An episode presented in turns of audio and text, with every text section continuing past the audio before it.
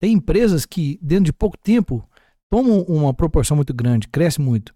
E tem muitas empresas que demoram muito tempo para virar alguma chave ali. Né? E tem um comportamento humano por detrás disso, né? Então, aqui na nossa conversa, a gente traz né, alguns elementos que falam, o que, que seria que mais fez diferença nesse sentido, né? É, então, contextualiza um pouco, né? Porque eu sei que vocês têm uma participação grande no mercado, né? Temos sim. E, e uma coisa que eu acho legal também é ser um, ter um nicho muito claro, né? Então também isso é outra informação também que você traz para a gente aí, né? Explicando melhor como funciona a, o produto de vocês e a empresa, né? Sim, perfeito. É, quando a gente começa a abordar a questão de uma atuação de uma empresa com relação ao mercado, um dos grandes e mais importantes fatores é essa questão do nicho. Existe uma cultura americana da especialidade ou da especialização. É, se você for nos Estados Unidos, você vai encontrar uma loja especializada única e somente em pneus. Aqui no Brasil já existe isso, isso já trouxe. Hoje em Divinópolis mesmo, você consegue encontrar empresas ou lojas especializadas em pneu. Mas num passado isso não existia. E eu queria contextualizar lá atrás. O cara da venda, o cara faz, vendia tudo. Ele vendia havaiana, ele vendia comida, ele vendia roupa. Esse modelo de venda, ele acabou. E hoje a gente tem que buscar especialidade. E quando a gente fez isso há um tempo atrás, nós trabalhávamos com três empresas. Nós tínhamos uma fábrica de entretela que se usa aqui para compor a camisa social. Nós tínhamos uma confecção infantil e nós tínhamos a fábrica de retilíneas, que são esses produtos golas e punhos que hoje a gente é líder do mercado nacional. E até acompanhando uma tendência de pensamento do Cleverson, que é meu irmão mais velho, a gente vendeu as outras duas empresas e a gente objetivou focar. Então, do que, que me adiantava querer ser bom em tudo e não conseguir? A partir do momento que a gente focou numa estrutura só, a gente conseguiu se tornar especialista. Hoje eu te falo, é, é, hoje você está sentado no maior especialista nacional de retilíneos para o setor confeccionista.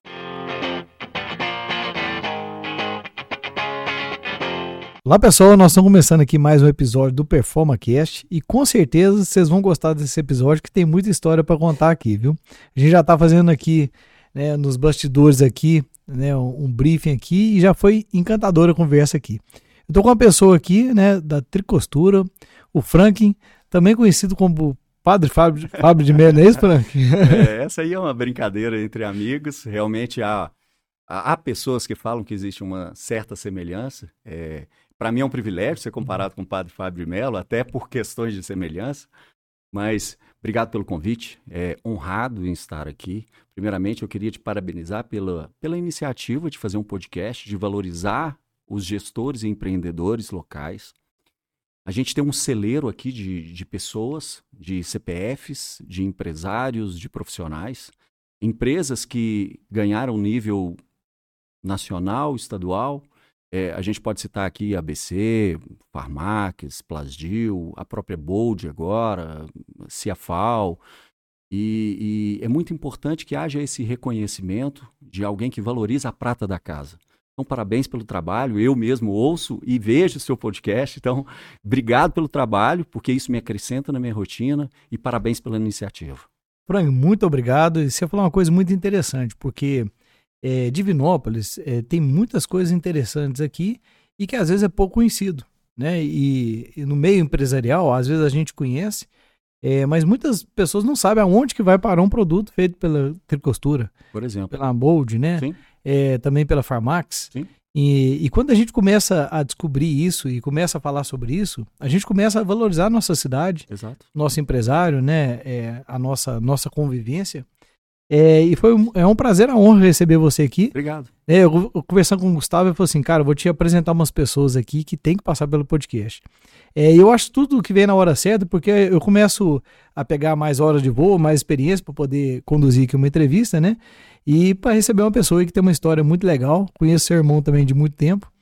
Né, e eu quero conhecer mais aqui, né, de onde que vocês estão, né, espalhando o produto de vocês. E igual falei aqui nos bastidores, eu já vi muitas coisas interessantes. Agora é hora da gente falar pro pessoal aqui, né? O que, que vocês fazem? Né? Eu queria que você começasse a contextualizar hoje o momento, né? é, da sua empresa. Sim. E depois a gente falar, né? Como que você chegaram até aqui, né? O que, que a gente pode trazer, porque o objetivo maior aqui do podcast é mostrar para quem está nos ouvindo algumas sacadas, né? De como que o cara pode aumentar o seu empreendedorismo, uhum. né? A sua gestão, quais são as coisas importantes, né? Mas conta pra gente, contextualiza aqui a sua vida hoje, como que funciona a tricostura. Perfeito. O, o Kildre, eu vou usar e abusar da liberdade que eu tenho com você, vou voltar só um pouquinho no tema anterior e a gente já aborda essa questão para falar da tricostura. É, é importante a gente entender que alguns produtos que todos nós conhecemos de uso comum, eles são feitos aqui em Divinópolis. Um exemplo claro disso é exatamente é, a Tramontina. A Tramontina hoje é feita pelo Panela Mineira, que hoje está aqui conosco na cidade industrial em Divinópolis. É, a Tricostura fornece produtos, então todo mundo, para empresas como Nike, Adidas, Umbro, e todo mundo que estiver usando uma camisa do Flamengo, por exemplo, vai estar usando produto Tricostura. E isso nasce daqui do município. Outro, eu que viajo a cidade, a cidade de todos os estados, as 27 federações, inclusive Rio Branco, lá no Acre, eu encontro os produtos da Bold em todos os lugares, supermercados e às vezes em farmácias que eu vejo. Então, é, a gente tem muito conceito. A Divinópolis tem muito share de mercado nesse Brasil e fora do Brasil também, e a gente precisa reconhecer isso. Amigo, vamos lá falar da tricostura? Pois é, cara, isso é uma coisa, né, o Frank, a gente podia trazer aqui algum episódio, né, trazendo talvez uh, os outros dirigentes das outras empresas, Sim. né, pra gente debater mais isso, porque, cara, eu não sabia que a Tramontina comprava produto, produzia em Divinópolis. É uma private label, né? É, é, e assim, é feito em frente à Tricostura, que é uma empresa de nome Panela Mineira, ela foi adquirida, antes o nome era Fumil, ela foi adquirida por um, um, grupo de gestores novos que vem fazendo esse trabalho de private label. Então, parte da produção da, da Tramontina é feito aqui, na cidade industrial de Vinópolis. É, é um, um, um, gestor que está começando uma nova empresa, e quando eu falo começando, é porque, dada a idade que tem a tricostura, eu falo que ainda é, é um bebê, mas é uma empresa já consolidada no mercado, por exemplo, a, a Bold, que hoje está sendo gerida pelo Gabriel, que é um cara excepcional, que inclusive está em Harvard fazendo curso, e ele é daqui de Divinópolis. Então, essas pessoas precisam sim de destaque, porque algumas pessoas que querem começar precisam entender e ouvir das pessoas que chegaram lá como é essa trajetória. O que, que eu tive a abrir mão? O que, o que, que isso me traz? Qual é o tipo de conquista? E, e é muito importante você escutar quem já fez. E, e esses exemplos a gente tem aqui dentro da nossa cidade. Eu acho que vale a pena explorar isso mais. É com certeza, porque ele tá lá, né? Ele teve, tá com resultado, né? Igual vocês têm esse grande resultado.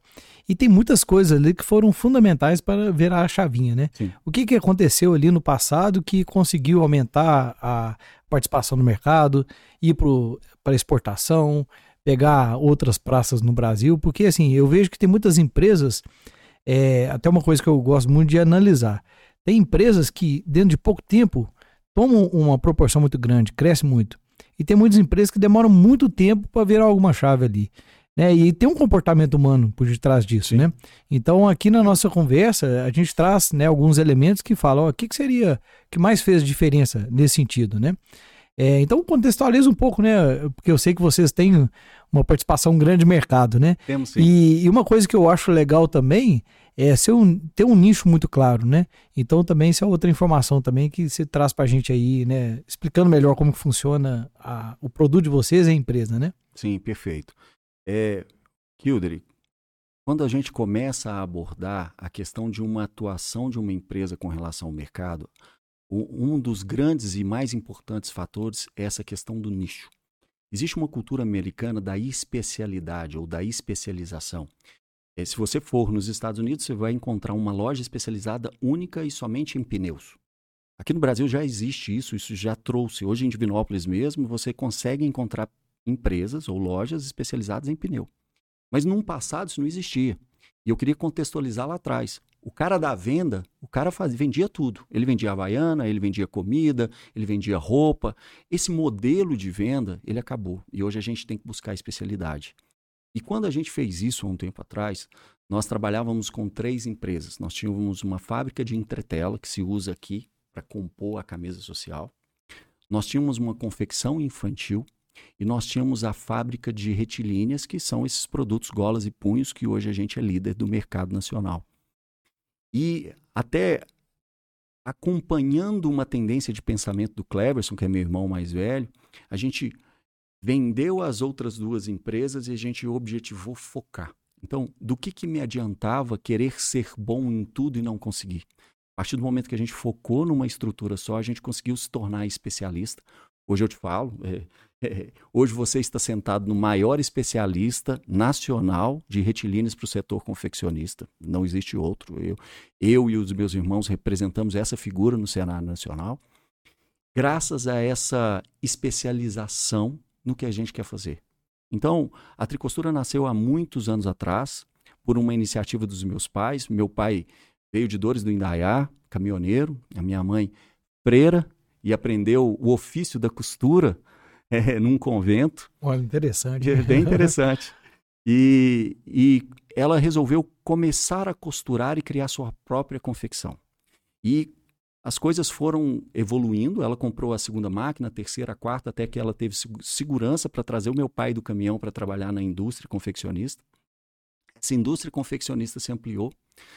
Até que um belo dia minha mãe sentiu a necessidade de ter golas polo de melhor qualidade, porque as que tinham no mercado não atendiam essa exigência em termos de qualidade que ela gostaria. Aí a gente comprou a nossa, e eu falo a gente porque eu já me sinto parte desse processo, mas eu, eu ainda era pirralho, criança. E aí a minha mãe e meu pai, eles compraram a primeira máquina, o nome dessa máquina é Copo Dessa, uma máquina bem antiga, de tecer manual, você ainda bate isso no braço. Então a gente está falando de algo bem arcaico. E quando os clientes entravam, ouviam essa possibilidade da minha mãe fazer internamente as próprias golas, eles começaram a sondar a possibilidade da minha mãe fazer pra, para eles também. Faz para mim também, poderia fazer para mim também. E aí ela viu ali uma oportunidade de negócio. A confecção, com o tempo, ela foi se fechando e a gente foi ampliando. E, de novo, eu me sinto pertencente, por isso que eu falo a gente. A gente foi crescendo essa história da retilínea para o mercado confeccionista atendendo com esse produto golas e punho. Então a gente tem duas etapas bem interessantes nessa história. A primeira etapa é a identificação de um olhar empreendedor de uma oportunidade que estava ali. Isso foi feito pelos meus pais. No segundo momento, meus pais saem de cena, mas fica toda aquela cultura que eles nos ensinaram sobre gestão, sobre valores, sobre como lidar com o funcionário, com, como tratar as pessoas, como agir diante crédito, como valorizar o bom nome. Então, tudo isso compõe uma cultura que eles saem de cena, deixa essa bagagem conosco, e aí os três gestores hoje, meus irmãos, é, e o Cleverson ocupa a cadeira de CEO, eu como diretor comercial, o Meikon como diretor financeiro. Apesar de uma empresa familiar, e eu sei que muitas pessoas questionam a habilidade de uma empresa familiar, e aproveitando para trazer números, é, eu, eu acho que é de pouco conhecimento, mas 90% das empresas do Brasil são familiares. 90%? 90%. É muita coisa, né? E 85% das empresas do mundo são familiares. Uma grande estatística mesmo, hein? E a gente precisa entender que nessa estatística de 85% das empresas do mundo serem familiares, 36% dessas empresas não conseguem chegar na segunda geração de gestão. Então, quando a pessoa consegue fazer essa transição para a segunda geração de gestão, já é um filtro muito grande, já é um motivo de muito orgulho e honra. Então, nós assumimos a empresa para fazer exatamente o growth. Então, como que, é, como que eu entendo tecnicamente hoje o que aconteceu? Primeiro você entende ou cria se existe possibilidade de se criar um produto. É o que eu chamo de seed. A partir do momento que você faz isso, você tenta ser um, criar um produto que seja solução, mas é só uma ideia, você desenvolve o primeiro estágio, que é o seed. Você vai trabalhar quatro estágios. No segundo estágio, você vai validar esse produto no mercado e entender se essa solução que você propõe realmente é uma solução que faz sentido para o mercado.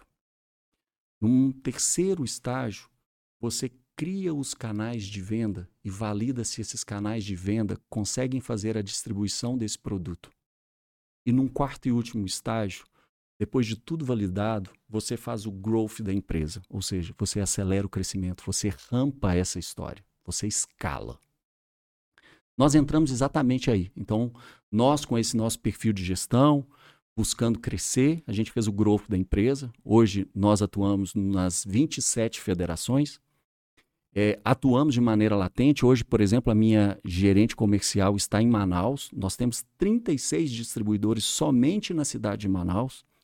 Então, eu consigo te falar: não existe no Brasil hoje uma empresa que tenha mais capacidade produtiva. E não existe no Brasil claro, óbvio, nesse segmento. E não existe no Brasil uma empresa que tenha mais share, ou seja, ocupação de mercado como a Tricostura. Então a gente está falando de uma empresa que já consolidada, que tem uma história, que deixou uma cultura, funciona muito bem.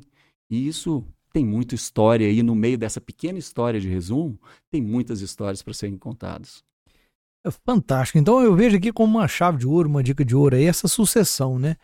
Porque fantástico. vocês pegaram a empresa validada, o produto validado no mercado, né, essa, nessa última fase, e aí chegou vocês em cada um numa competência numa área, somando energia, e fala assim, peraí, agora meu pai ganhou força, né, que agora tem três filhos aqui, com energia, acelerando, com a visão de crescimento, né? Perfeito. E, e isso é muito interessante, porque na hora que a empresa, eu, eu vejo assim, vamos falar o primeiro desafio da empresa, passar de cinco anos, né? Passar de cinco Isso anos. aí vocês já passaram lá atrás, né? E Fazemos agora 39 anos. 39 anos. É muita história. É muito tempo, hein? E aí você chegar nessa fase de passar a sucessão para os filhos, os filhos tocar o barco, vou dizer assim, é, não só tocar, mas colocar ali, né, essa vontade de crescimento, de, de ganhar share e tudo.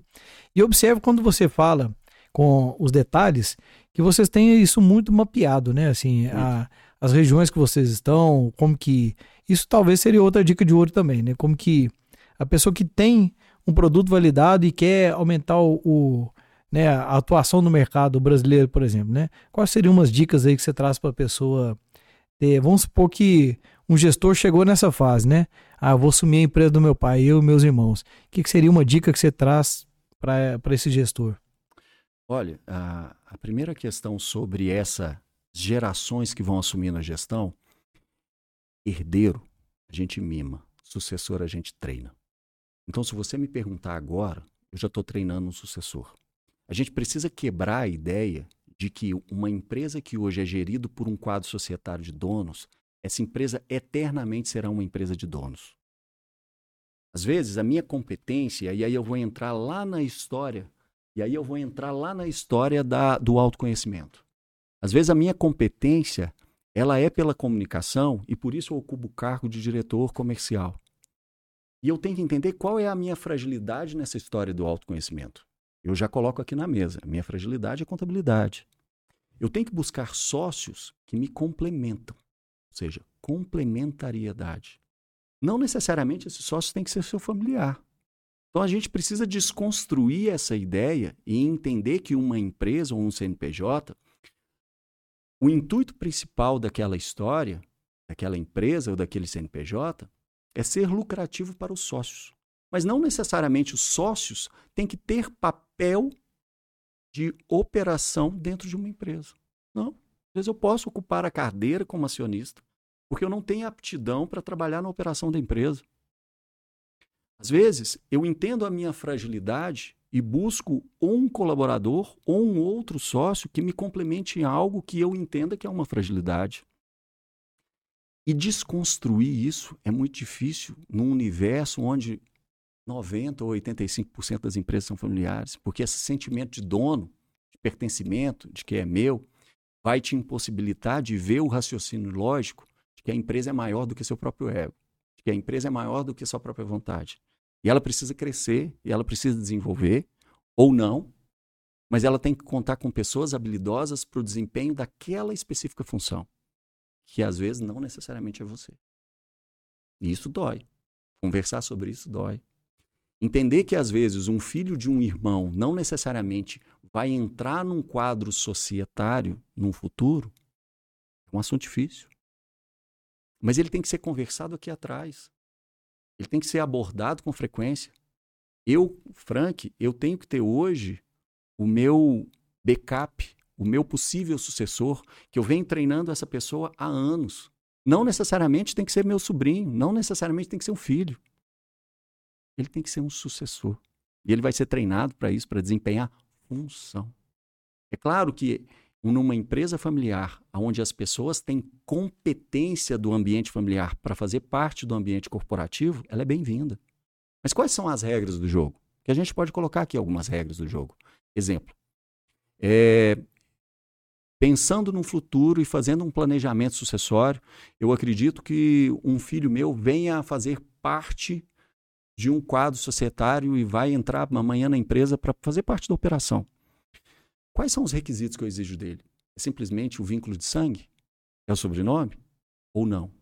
Olha, vamos fazer um contrato aqui, acordos, porque a gente faz contrato com a gente mesmo o tempo todo. Vamos fazer um acordo. Qual seria o acordo? Primeiro, formação técnica. Essa pessoa que vem da família, que vem do seio familiar, tem competência técnica, ela estudou para isso. Número dois, será que a gente não colo poderia colocar um aditivo de uma experiência de dois anos numa multinacional? para trazer uma bagagem externa. Para ele desempenhar determinada função dentro da empresa, que é aquele cargo específico, será que ele não teria que fazer uma especialização para aquela área tão específica? Porque é o que eu busco hoje, profissionais que sejam especialistas para me compor, para me complementar dentro da empresa. Então, a primeira coisa quando a gente pensa em linha sucessória é o entendimento que o, o pertencimento da empresa não é de dono, é uma empresa de análise, números e resultado e não uma empresa de donos para fazer a sucessão de acordo com a hierarquia ou a árvore genealógica de uma família. Não é isso. Até porque vai ter pessoas que vêm da mesma família, mas elas não têm a mínima habilidade, competência ou mesmo entusiasmo para dar continuidade nessa, nessa empresa. Isso precisa ser pensado. Então, quando meu pai fez esse movimento, lá atrás, agora trazendo para a história da tricostura, foi de muita sabedoria. Meu pai teve é, um portfólio limitado de conhecimento. Um cara que veio de Dores do Indaiá, era caminhoneiro, não teve tanto acesso ao estudo. Então, ele, ele teve a sabedoria de entender que na posição que ele estava como uma empresa de dono, ou ele saía da cadeira ou ele começava a limitar o próprio crescimento da própria empresa. Então, essa sabedoria por mais que ela seja óbvio em termos racionais, tomar essa atitude é muito difícil. Eu respeito muito a decisão do meu pai e da minha mãe quando eles decidiram abrir mão desse sentimento de pertencimento de dono para colocar dois filhos, depois um terceiro. Primeiro, um já fazia parte, depois o segundo e veio o terceiro, acreditando que ali seria formada uma gestão melhor do que eles. É difícil? É muita sabedoria, né? É muita sabedoria. E aí Entra a sabedoria de quem ficou, que é buscar conhecimento técnico específico na área. Eu tenho é, os, os, meus conhecimentos técnicos que eu fui buscar para estar tá desempenhando a função que eu tenho hoje. O MEI com meu irmão no financeiro, o Cleverson, que hoje é o CEO da empresa, e isso é importantíssimo. É, é muito interessante o que você falou, porque é o seguinte, quando você está no, no, nível né, de sucessão, você falou uma coisa bem interessante, porque é, a questão é, tem um cargo e está muito bem definido. Né? A empresa, nesse nível, ela, ela, organiza de uma forma, tem uns setores ali que fica muito claro com a gestão, com números, né? Então, por exemplo, qualquer mudança que você faz ali no comercial, você vai ver se deu resultado positivo ou negativo. Perfeito. Mesma coisa no financeiro, né? Mesma coisa ali nas operações, na produção. Então, é, quando você traz alguém, você já sabe, claro, o que, que você precisa, né? Então, quando seu pai teve essa sabedoria, peraí, eu posso colocar meus filhos ali, mas desde que eles estejam capacitados para tal. Né? Então, assim, não é porque é meu filho que vai assumir que é cargo ali. Então, assim, é uma visão muito profissional da, da questão da sucessão, né? Então, ele vem para essa área porque tem aptidão, porque gosta da, daquela área ali, que pode desenvolver mais ali.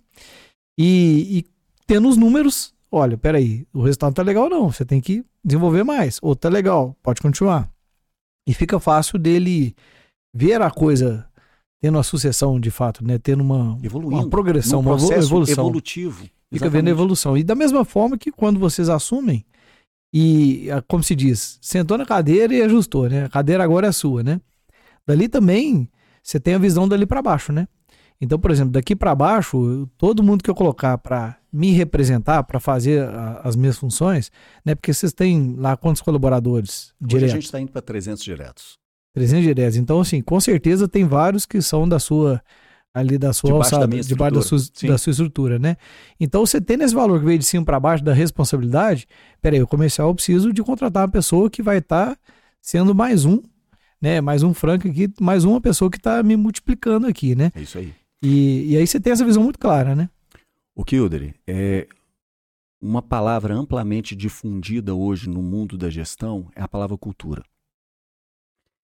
A partir do momento que eu consigo estabelecer uma cultura na minha empresa, e o que, que seria cultura, que eu sei que esse termo não é claro para todo mundo. O que, que seria cultura? A cultura é quando eu crio uma linha de pensamento tão forte que ela tem vida própria. E ela independe que eu esteja dentro da empresa para que as decisões sejam tomadas e as atitudes também dentro daquilo que a gente estipulou como cultura da empresa. As empresas elas têm culturas diferentes.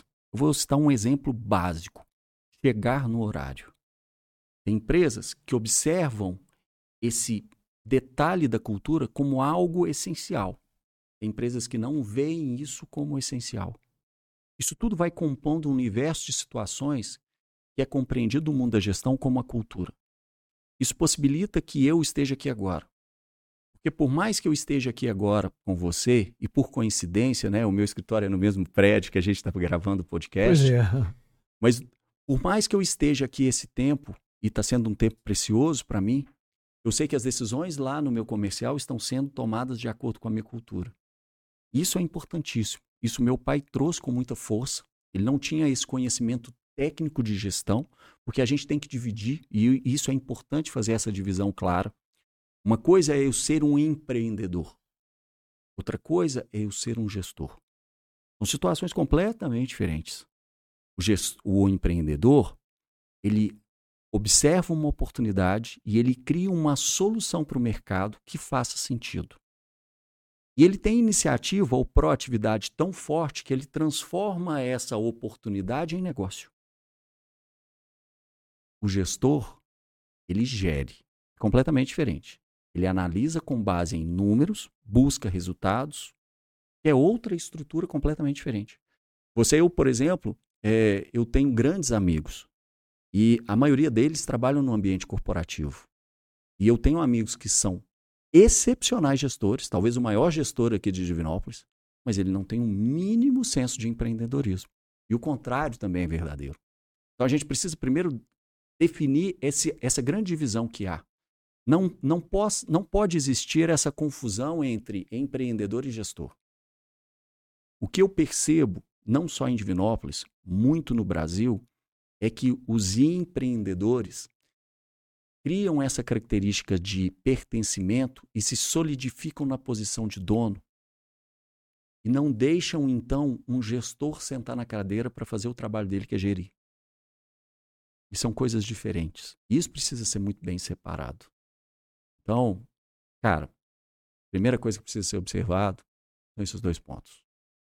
Fundamental, né? Porque é, se esse empreendedor está buscando, criando, inovando, trazendo novos negócios, novas, novos braços para a empresa, mas não tem um, um, gestor que faz a questão solidificar, que faz, a, como se diz, a rotina acontecer, acaba que ela, ela vive um alto e baixo, né? Hoje tá bom, depois tá ruim, tá bom, tá ruim, né?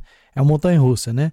Agora, é, quando tem esse, esses dois papéis e esse cara tem ali dentro uma, um gestor ali que faz a coisa acontecer, e com números, né? Porque é muito interessante a gente, né? Eu gosto de falar aqui, a gente fala muito para o público que está começando. É, mas é interessante a gente ver esses níveis de empreendedorismo, né? De, de visão de gestão, né? Trazer para a palavra gestão. Quando a pessoa não tem gestão nenhuma, então ele tem muito um produto bom em tudo, não tem gestão, então ele vive aquele mundo caótico ali, né? Quando ele começa a ter esses números, mas ali às vezes a empresa ainda é pequena, não, ele tem que fazer tudo, ele tem que ele ainda é talvez o gestor comercial, ele ainda é, é, Ele é o faz tudo. Ele é o faz tudo ali e ainda começa a aprender de gestão, né? Quando chega no outro nível de empresa, onde que pode contratar uma pessoa para ser especialista naquela área, a coisa começa a ficar bem mais, mais interessante, né? E no primeiro momento, com o custo alto, que o faturamento ainda não é tão no, na altura, né? Mas quando chega no ponto que você tem um faturamento para bancar os profissionais em cada área. Você pode contratar especialistas. É, aí, aí o jogo fica diferente, né? Fica muito diferente porque você desloca da operação, deixa de ser pertencente à operação, você entra num quadro ou de conselheiro da empresa, porque você ainda participa das decisões, mas você está fora da operação, ou você vai participar somente do resultado, que é o caso de um acionista, dos dividendos. Então, a grande sacada está em você colocar o raciocínio em prática e entender, através do autoconhecimento, até onde você desempenha bem a função que a empresa precisa. Porque às vezes o papel que te cabe aqui não é na operação, o papel que te cabe é como acionista, em casa, recebendo os dividendos. E isso é ser inteligente, porque eu encontrei alguém melhor do que eu. É isso que eu faço hoje. Se você me perguntar, Frank, como você conduz o seu processo sucessório dentro da empresa? Eu estou buscando alguém melhor do que eu para sentar na minha cadeira o tempo todo. Estou, inclusive, hoje treinando uma pessoa para isso. E esse exercício deveria ser feito por todas as empresas, porque a partir do momento que eu me coloco em xeque com uma situação como essa, onde eu coloco uma pessoa que eu acredito que possa ser melhor do que eu, e essa pessoa está sendo treinada para isso, além de eu treinar alguém para sucessão, eu também saio da zona de conforto, porque eu também tento acompanhar. É nosso. Eu tento crescer, eu tento evoluir. Isso é importantíssimo, que se haja esse conhecimento e essa consciência de que a empresa precisa disso. Meu ponto principal: se você chegou num certo nível de uma empresa, entenda logo que a empresa é mais do que você. Se você quer ser um bom dono, às vezes o seu papel na empresa não é o de dono, não é o de presidente da empresa, não é o de diretor comercial. Às vezes o seu papel como dono é o de acionista. E está tudo certo. Lembra que a empresa foi criada para dar lucro e se ela está dando dividendo para você, independente de quem está gerindo, tudo bem. Eu tenho na minha função buscar pessoas melhores que eu. Isso faz parte do meu trabalho. Durante todo o tempo como diretor comercial, quando eu vou montar alguém para minha equipe, quando eu faço algum tipo de entrevista para incluir uma pessoa na minha equipe, eu busco pessoas melhores que eu.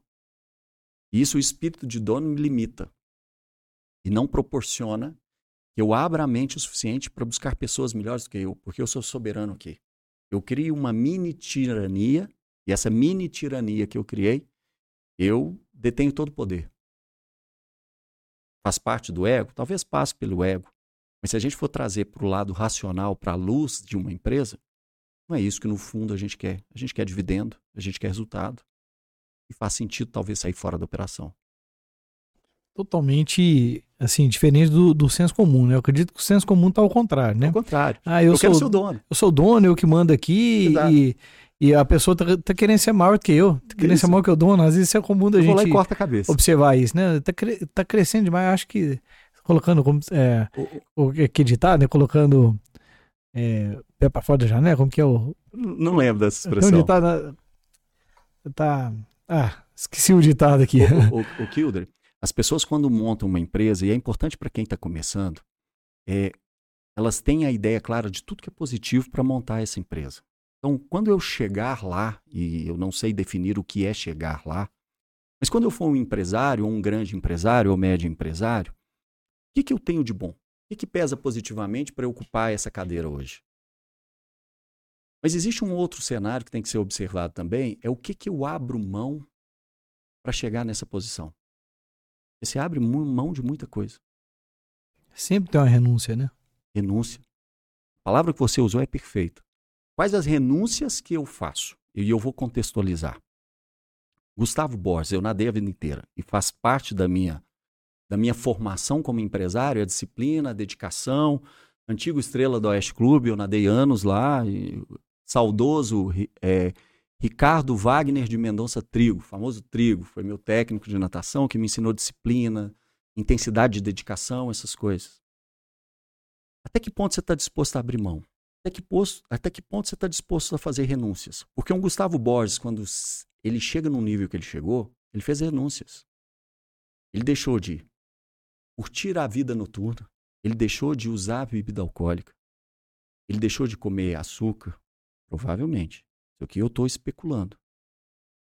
Ele deixou, provavelmente, de ter momentos com a própria família ou com amigos, porque ele tinha treinamento ou tinha que viajar. Ele teve que renunciar a sentar à tarde numa televisão e assistir Netflix e ter que ir para uma piscina treinar. Ele teve disposto durante toda a vida a fazer renúncias para chegar onde chegou. E no mundo de performance de um empresário não é diferente. Você faz renúncias todo o tempo para chegar lá. E eu não estou definindo aqui o que é chegar lá. O que eu chegar lá para mim pode ser diferente do que é para você, que é diferente para outra pessoa. Mas essas renúncias existem e é importante a gente planejar não só a parte boa de se tornar um empresário, ser empreendedor, mas quais as renúncias que eu vou ter que fazer para chegar lá. A gente conversou mais cedo nos bastidores e uma renúncia que eu fiz foram as antigas amizades. Eu tive que remodelar as minhas amizades. Renunciei a isso. Eu, eu renuncio ao esporte. Se eu pudesse escolher hoje, talvez eu estaria fazendo triatlo. Mas aí eu tinha que nadar, correr e pedalar. Hoje eu faço academia. Por quê? Porque me ocupa uma hora do meu dia. Porque senão eu ia ocupar três horas do meu dia. Eu vou ter que renunciar ao que eu quero. Mas eu tenho um objetivo maior. Será que eu tenho todo o tempo que eu gostaria com a minha família? Hoje eu consigo ter contratos comigo mesmo e é importante esse entendimento. Se você quer essa vida, a gente precisa fazer pactos com a gente mesmo. O primeiro pacto que eu sugiro para uma pessoa fazer é o pacto pessoal. Sabe aquela história do avião? Que primeiro a gente coloca a máscara na Sim. gente para depois colocar no, na pessoa do lado? É isso. O primeiro pacto e contrato que a gente faz é consigo mesmo. Olha, vou fazer academia, não vou comer açúcar, não vou tomar refrigerante, não faço uso de bebida alcoólica durante a semana. Não sei o que você vai planejar para sua vida, mas você vai abrir mão de determinadas coisas para você con conseguir conduzir uma empresa. Porque você tem ali na frente a responsabilidade de várias vidas que dependem financeiramente da estrutura da sua empresa para continuarem vivendo bem, sem a instabilidade de buscar um outro emprego. Essa responsabilidade é sua. E ser responsável a esse ponto é abrir mão de muita coisa. Hoje eu tenho um tempo de qualidade com a minha família, com a minha esposa, mas é o segundo contrato que eu faço. Então, se o primeiro é comigo mesmo, é a manutenção da minha saúde, o segundo contrato ou pacto que eu acho que é de extrema importância é fazer um pacto familiar. Qual é o tempo que esse eu não negocio? Qual é o tempo que esse eu não abro mão? Eu te falo o meu. Eu viajo no domingo à noite, quando eu vou atender outra região, a Tricostura hoje atua em nível nacional. Viajo no domingo à noite, mas sexta-feira eu estou em casa. Então eu fico sexta, sábado, domingo em casa com a minha esposa. E o telefone? Desligado. Tempo de qualidade. Esse é o meu contrato. Faz sentido? Para mim. E esses contratos são importantíssimos para que você consiga equilibrar os pratos da vida. Porque a verdade é que o tempo hoje é um bem escasso para mim, como é para você. Verdade. E aí a gente escolhe, nesse universo de pratos que a gente vai equilibrar, o prato da família, o prato da atividade física, do cuidado do corpo, que vamos chamar de prato da saúde, o prato do profissional, o prato da família, pais e mães, o prato dos amigos. Eu escolho qual prato vai cair no chão. Não dá para fazer tudo. É. Venhamos e convenhamos. Essa consciência, né? Porque quer segurar todos os pratos ali? Não vai. Todos rodando rápido, né? Não vai. A verdade, verdade. é que eu faço escolhas. Não é que eu consiga equilibrar todos os pratos que representam os segmentos da minha vida. Eu escolho qual prato que vai cair essa semana. Mas eu entendo que é cíclico. Eu entendo que essa semana eu vou deixar o prato da família cair, mas semana que vem eu vou deixar o prato do trabalho cair. E eu vou escolhendo quais pratos eu priorizo ou não. E eu acho que isso vale muito no mundo corporativo. É, é legal você, trazer isso, porque é o seguinte: às vezes a gente vive uma ilusão de que tudo vai dar certo e vai dar pra fazer tudo, né? Quando você coloca dessa forma, não, é, eu tô fora durante a semana, não tem como eu estar presente, né? Mas final de semana eu vou estar presente. E estar presente de fato, né? O, o sexta à noite, sábado e domingo, você tá é, realmente presente, né? Não é igual a gente brinca que tá de corpo presente. Você tá aqui, mas a cabeça tá longe, né? Ou tá no telefone celular. Ou tá no telefone. Você tá aqui, mas a sua cabeça tá longe, né? E quando você organiza dessa forma, você consegue de fato dar atenção a cada área, né? E acredito que deve ser uma das grandes características da alta gestão, né? Você ter dia e horário para as coisas, né? Porque, por exemplo, se a academia você consegue deixar um dia fixo, você cada dia como que é o esquema? Olha, a, a, minha agenda, eu sou o cara da rotina, então eu adoro rotina. Isso, e, e alta performance, eu não até hoje eu não vi uma que funciona sem a disciplina da rotina. Então, como funciona o meu dia? Eu planejo hoje o que eu vou fazer amanhã. Então é, é, o primeiro ponto básico. Hoje, no final da tarde, eu vou planejar a minha rotina, eu já tenho pré-definido tudo que eu vou fazer. Essa reunião nossa hoje aqui, que estava marcada para as 13h30, foi marcado há mais tempo, porém ontem eu faço a leitura e a reorganização de tudo que eu vou fazer hoje. Então, é o primeiro ponto. Então, como para não contradizer o que eu disse no início, que o contrato, ou o primeiro pacto que a gente faz é conosco mesmo, é, é, é com a gente, é para é autocuidado, a primeira coisa que eu faço, é, e, e aí eu, é, é o processo de encantamento e motivação. Primeiro eu acordo com uma mulher maravilhosa em casa. É, isso é importante. e, e, e, que me inspira, ela é uma gestora também, que leva a vida profissional muito a sério, e isso acaba que me inspira muito. E eu levanto e vou ouvir o Ricardo Melo oficial. Não sei se você conhece. É, ele passa por todas as religiões, mas ele cuida do espírito. Ele tem um aplicativo que chama CRM. Ricardo Melo, RMO. Ricardo Melo Oficial. E aí ele ele tem um pouco mais da pegada espírita, mas ele passa pelo budismo, ele passa pelo catolicismo. Então eu tenho esse momento espiritual comigo mesmo. Então eu passo por isso. E depois eu abro o meu audiobook. No meu audiobook, eu escolho, eu faço roteiros de 20 audiobooks que eu ouço por mês. E aí eu tenho meus momentos. Aí, quando alguém me pergunta, olha, mas se você faz um planejamento de 20 e o mês tem 30, você está descansando aí. tô, tô descansando. Na verdade, eu, eu repito alguns audiobooks que, ah. que fazem sentido para mim. Então, eu faço esse planejamento de 20. No decorrer do mês, eu vou ouvindo esses audiobooks. Eu uso o aplicativo 12 Minutos.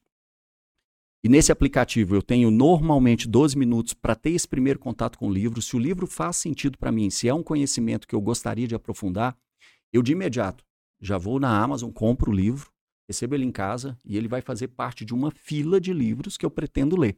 Até quando? Não sei. Aí é no meu tempo. Mas eu já vou fazendo aquele portfólio, aquela fila de conhecimentos que eu quero ter, pelo menos até quando eu chegar no final da minha vida. Eu pretendo ter lido todos. Então, essa é a minha primeira rotina. Esse é o meu primeiro contrato comigo mesmo. E vou para a empresa. Quando eu chego na empresa, eu trabalho o dia todo, e, de novo, a gente abre mão de muita coisa. Quantas vezes eu não almoço, quantas vezes não dá tempo de tomar café, quantas vezes eu fico na empresa até 10, 11 horas, e são muitos. Então, não existe tanto glamour quanto se imagina, existe muito trabalho, transpiração e dedicação. Porque a gente trabalha no intuito da entrega. E isso você perde um pouco esse pertencimento de dono e entende que você, na operação, você tem a obrigação de entregar, de fazer entregas. E o resultado depende das suas entregas. Então, se você vai conseguir terminar 11 horas da noite, aí é contigo. Você precisa fazer a entrega. E essa seriedade você vai ter que ter no âmbito profissional. Mas uma coisa que, já que eu falei de tempo até 11 horas da noite, isso é raro, porque se alguém falar comigo assim, Kilder, é, eu trabalho 14 horas por dia. Isso não me soa no primeiro momento por dedicação. Eu começo a entender e a questionar a eficiência. Será que você, essa pessoa não está trabalhando de maneira ineficiente para ter que trabalhar 14 horas num dia? Talvez centralizador, né? Então, a gente precisa entender um pouco e entrar nessa história. Porque se, se ele trabalha tanto assim, ou ele está sendo ineficiente, ou a gente precisa distribuir um pouco mais essas funções.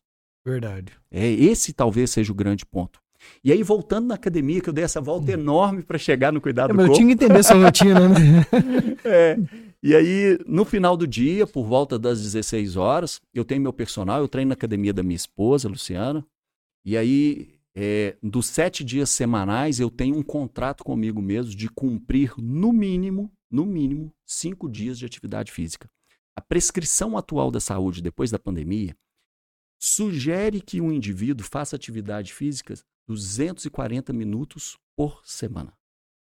Eu fiz um contrato comigo mesmo, e aí é o meu contrato, não é do Ministério da Saúde, de fazer atividade física no mínimo cinco vezes por semana. Então eu faço meu treino de musculação, que eu acho importantíssimo a longo prazo para o meu envelhecimento, não é por estética, mas é já é pensando a longo prazo. E eu acho importante que todo mundo que quer entrar no ambiente corporativo entenda isso, que o seu corpo é o veículo que conduz o seu cérebro e você Verdade. precisa do seu corpo. E depois eu faço um aeróbico de algo em torno aí de 20 minutos, praticamente todos os dias. Isso me ajuda a movimentar, isso me ajuda a sociabilizar, isso me deixa feliz comigo mesmo, porque eu cumpri os contratos que eu fiz e me motiva a buscar novos contratos. E isso, cuidar da saúde, dentro da rotina, não abro mão. Faz parte ali da rotina, né? Faz é muito da rotina. importante. É, e eu observo que quanto, quanto mais, eu converso com muitas pessoas, quanto mais a pessoa tem ali uma alta gestão, ele tá com isso muito resolvido. Porque isso eu acho que está vindo como uma, uma percepção importante. Porque quando você falou que o corpo conduz o cérebro, eu acho que nos dois sentidos, né? Fisicamente, eu, se eu quero andar daqui até ali, eu preciso do meu corpo. O, É. o, o Kildre, e desculpa te interromper, prometo não fazer isso mais. Sem problema. Eu já tô me sentindo à vontade, né? Já tô tão em o casa. mais que rico que tem aqui é o insight. É. aquele insight que vem na hora. Na hora. Mas é, eu, eu, uma pessoa que eu acompanho muito é o Thiago Gomes, do G4 Gestão, acredito que você conheça. E o, o- uma coisa que ele bate muito é na questão da filosofia no ambiente corporativo.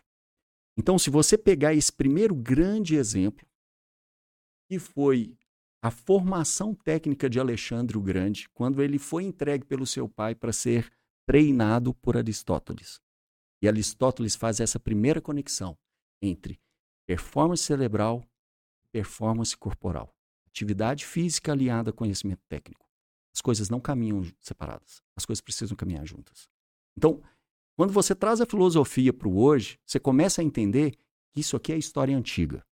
E história antiga, tem muita gente que não pratica a história antiga. Isso me traz uma certa preocupação. Eu fico vendo muita gente discutir performance hoje e até com aditivos como cafeína, que é mais brando, ou como Veivance, ou com Ritalina. Mas a a gente está fazendo o básico? A gente está dormindo oito horas por dia? Segundo a Exatamente. Associação Brasileira do Sono, quem dorme menos de cinco horas por noite tem quatro vezes mais chance de morrer. Isso é a Associação Brasileira do Sono que está falando, não sou eu. Quatro vezes mais chance. Quatro vezes mais chance. A gente alimenta bem. A gente faz o uso do álcool quando faz de maneira moderada. Se eu não cuido do meu sono, se eu não cuido do meu corpo com uma atividade física, se eu não cuido da minha alimentação, será que faz sentido eu buscar um universo de alta performance? Será que faz sentido mais além aí agora? Será que faz sentido eu buscar um aditivo se eu não estou fazendo nem um arroz com feijão? Será que eu vou começar a tomar Ritalina ou Veivance se eu não estou nem dormindo bem? Se eu não estou tomando a quantidade de águas prevista por um nutricionista? Não me alimento bem, eu não durmo bem, eu não tomo a quantidade de água, eu não faço atividade física. Eu vou, tomar, eu vou passar a fazer uso de um aditivo? Isso a gente vê muito no ambiente corporativo de alta performance, que na minha visão não faz muito sentido. Primeiro a gente tem que trabalhar a base, e a partir do momento que isso está sendo bem feito, Talvez a gente possa até pensar em um aditivo ou algo que vai te trazer mais performance. Mas a base tem que estar bem feita. Cuidar do corpo, que foi uma, uma pergunta que talvez muitas pessoas não vão entender se faz parte do ambiente corporativo, faz muito parte do ambiente corporativo, desde o início da filosofia. Pois é, porque é, você falou justamente isso aí, na hora que você falou que me interrompeu, é que esse outro lado, né, o tanto que o exercitar o corpo desenvolve o cérebro, né? O tanto que desenvolve ali a parte cognitiva, o tanto que você consegue ter, por exemplo, você está ali na esteira ali, você, de certa forma você está, é, fala muito da descompressão, né? Você está cheio de preocupação e tudo e tal, de repente você está ali fazendo atividade física, de certa forma organizando, tirando um pouco ali da ansiedade ali, está sendo um remédio, né? Naquele momento ali. Sem e, dúvida. e muitas pessoas fazem, por exemplo, através de um pedal, através de um, futebol, né, de um, de um momento de lazer também, que serve também para ser. E para contextualizar o que a gente está fazendo aqui, que é um podcast, se eu consigo conciliar o conhecimento técnico, eu ampliar meus horizontes de conhecimento técnico, fazendo uma esteira, uma caminhada, uma corrida que seja, ouvindo um podcast, eu acabo de complementar essa atividade física com o meu enrique- enriquecimento da minha competência técnica. Por que não? É, com certeza você está fazendo mais de duas coisas ao mesmo tempo, né? Olha, a, Você gente, tá- a gente se falou nos bastidores mais cedo, e é uma coisa que eu, na minha rotina, eu não ouço música, eu ouço podcast, porque me traz conhecimento. É uma coisa que eu tive que abrir mão. De novo, renúncias. Eu renunciei. Final de semana, eu ouço música? Muita. Só música. Mas eu tive que É. fazer renúncias. Então, é, o fato de eu ir para a esteira, fazer 20 minutos de cardio todo dia, esse período, tem dia que eu te confesso, coloco uma música, normalmente em espanhol para treinar meu espanhol. É. É, nunca é a música pura e Pois música, é, aí tá fazendo mais uma coisa, né? Mais uma mais coisa. um treino, né? mas normalmente é ouvindo um podcast. Porque eu acho que além do físico eu consigo fazer essas duas coisas. Então, a gente tem que explorar isso melhor. Se a gente quer performance, a gente tem que se expor aos níveis de performance. A gente tem que pensar, para um Gustavo Borges chegar nesse nível de alta performance, se eu quero isso para o meu ambiente corporativo, para ser um profissional de alta performance, o que, que eu vou ter que abrir mão? Quais as renúncias? Qual o nível de dedicação? Qual a intensidade de dedicação? Se eu não estou disposto a fazer isso, amigo, cara, nem, nem entra. É. Ô Frank, você falou ah, no início né, da entrevista sobre a cultura, né? E é uma coisa que eu acredito demais, acho bem interessante. Participei uma vez de um seminário né, com o Daniel Goleman, que fala de inteligência emocional, Sim. da cultura da inteligência emocional na empresa. Antigo Daniel Goleman. É. Cara, tem muita sabedoria, eu gosto demais de, de seguir os conhecimentos dele. Então ele fala da cultura da inteligência emocional, onde que você tem ali a visão sua de inteligência emocional, mas você cria um ambiente onde que as pessoas vão comportar de acordo com, com o seu comportamento, é, agindo com inteligência emocional. Quando tem um problema ali muito grave, consegue ter mais consciência, é, explode menos e tal. É, se a gente trouxer essa discussão da cultura, né, é muito interessante que você tenha a percepção e você tem a consciência da cultura, né? Então, por exemplo, é, duas coisas que eu quero te perguntar em cima desse assunto, né? Uma é, é você tendo essa percepção, você consegue ver, ó, peraí, essa cultura nossa não tá legal, vamos mudar algo nisso, né? Porque quando a pessoa não tem essa consciência, ela tem uma cultura, só que ela não tem a consciência. Ela não tem a consciência da própria cultura não que tem, ela está exercendo. É. Então, por exemplo, se você olhar, é, às vezes tem um colaborador, já aconteceu comigo e já deve ter acontecido ao contrário. Chega um colaborador aqui, eu, o cara deu muito certo aqui na minha empresa, só que na outra empresa deu muito errado. Lá, é, talvez não era, é, é a mesma pessoa, mas lá a cultura era de uma forma é, porque a cultura ela interfere nos valores, nas crenças, né? É uma mistura de tudo ali, né? Então, assim, o que, que você né, acha, né, por exemplo, uma empresa que não tem essa consciência e como que funciona a sua empresa que vocês têm essa consciência? Kilder, é, é claro que a gente tem um departamento de RH que faz essa filtragem, mas eu participo de muitas reuniões de contratação. São muitas entrevistas de contratação.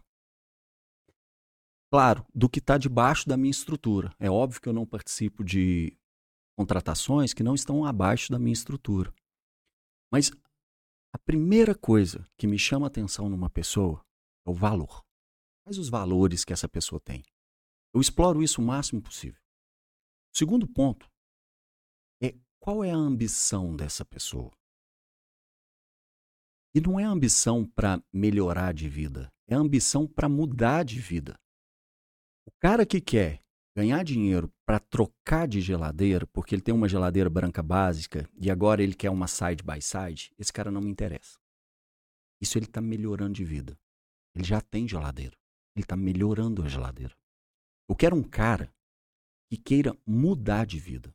Ele vai sentar na minha frente e falar assim: Frank, eu quero viajar duas vezes por ano para o exterior. Eu quero comprar uma Harley e eu quero proporcionar um casamento maravilhoso para minha esposa. Esse cara quer mudar de vida. Esse cara, para mim, ele começa a fazer sentido quando ele senta na minha frente. E por último, controle emocional. Porque o mundo corporativo é um tobogã de emoções. É como a vida do goleiro. Eu vou de herói a bandido em questão de minutos. Num lance, né? E de segundo, num lance semanalmente, se você não tem essa estrutura de controle emocional, você não fica. Você não resiste. Você, inclusive, contamina os outros membros da equipe. E aí eu vou voltar lá no primeiro ponto quando eu vou fazer uma entrevista. Por que, que eu pergunto e quero explorar um pouco dos valores? Porque se você contrata uma pessoa ambiciosa, mas que não tem valores fortes, você acabou de contratar alguém que vai te passar uma rasteira ali na frente. E aí nós vamos entrar na questão da cultura. Às vezes você tem um currículo maravilhoso na sua frente e compõe tudo aquilo que você buscava em termos técnico. Mas vamos lembrar uma frase que é a premissa de RH? 99% das pessoas são contratadas por competência técnica, ou seja, pelo que elas vão te entregar em termos de resultado. 90 vou voltar, vou voltar pessoas são contratadas pela competência técnica, perdão. Pelo que sabem, né? Pelo que sabem, pelo que entregam em termos de competência técnica. Mas 99% dessas pessoas são dispensadas do ambiente corporativo por mau comportamento. Não é por não entregar tecnicamente o resultado. É por não estar de acordo com a cultura da empresa. É o comportamento. E às vezes a gente se depara com ótimos currículos que preenche todas as suas competências técnicas em termos de expectativa, porém aquela pessoa não está alinhada com a cultura da empresa. E se ela não está alinhada com a cultura da empresa, eu sinto muito dizer isso, você vai perder tempo. Isso não vai se concretizar. Ou você vai contaminar a sua equipe com uma cultura que você não deseja, ou você vai perder tempo, energia, dinheiro treinando essa pessoa para descobrir a médio prazo ela não pode ficar. E essa pessoa custa caro. A pessoa que você gastou tempo treinando e você identificou que a cultura dela não está alinhada com a cultura da sua empresa, aqui sim custa caro. Então, ponto inicial: se a pessoa não tem alinhamento com a cultura já é da empresa, ela não pode fazer parte do seu portfólio de colaboradores. Isso é muito claro. Agora, a cultura é dinâmica. Você mesmo disse, a cultura ela é mutável e ela se adapta. É claro que dentro de uma rigidez de valores que você traz como conceitos básicos para a condução do seu negócio, mas a cultura ela pode se adaptando no decorrer da caminhada.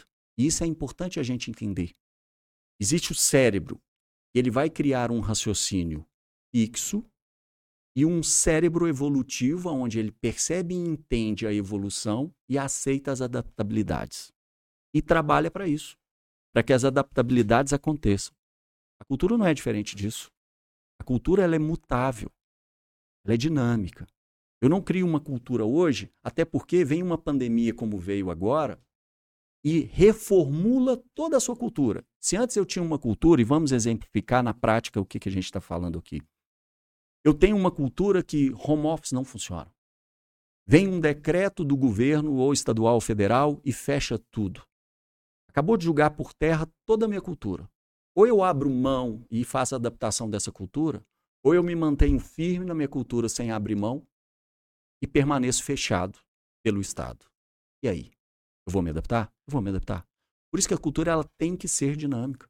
E às vezes eu tenho que reconsiderar e reavaliar pontos importantes da minha própria cultura, que em algum momento do passado fez muito sentido, mas que talvez hoje não faça mais tanto sentido quanto fez no passado.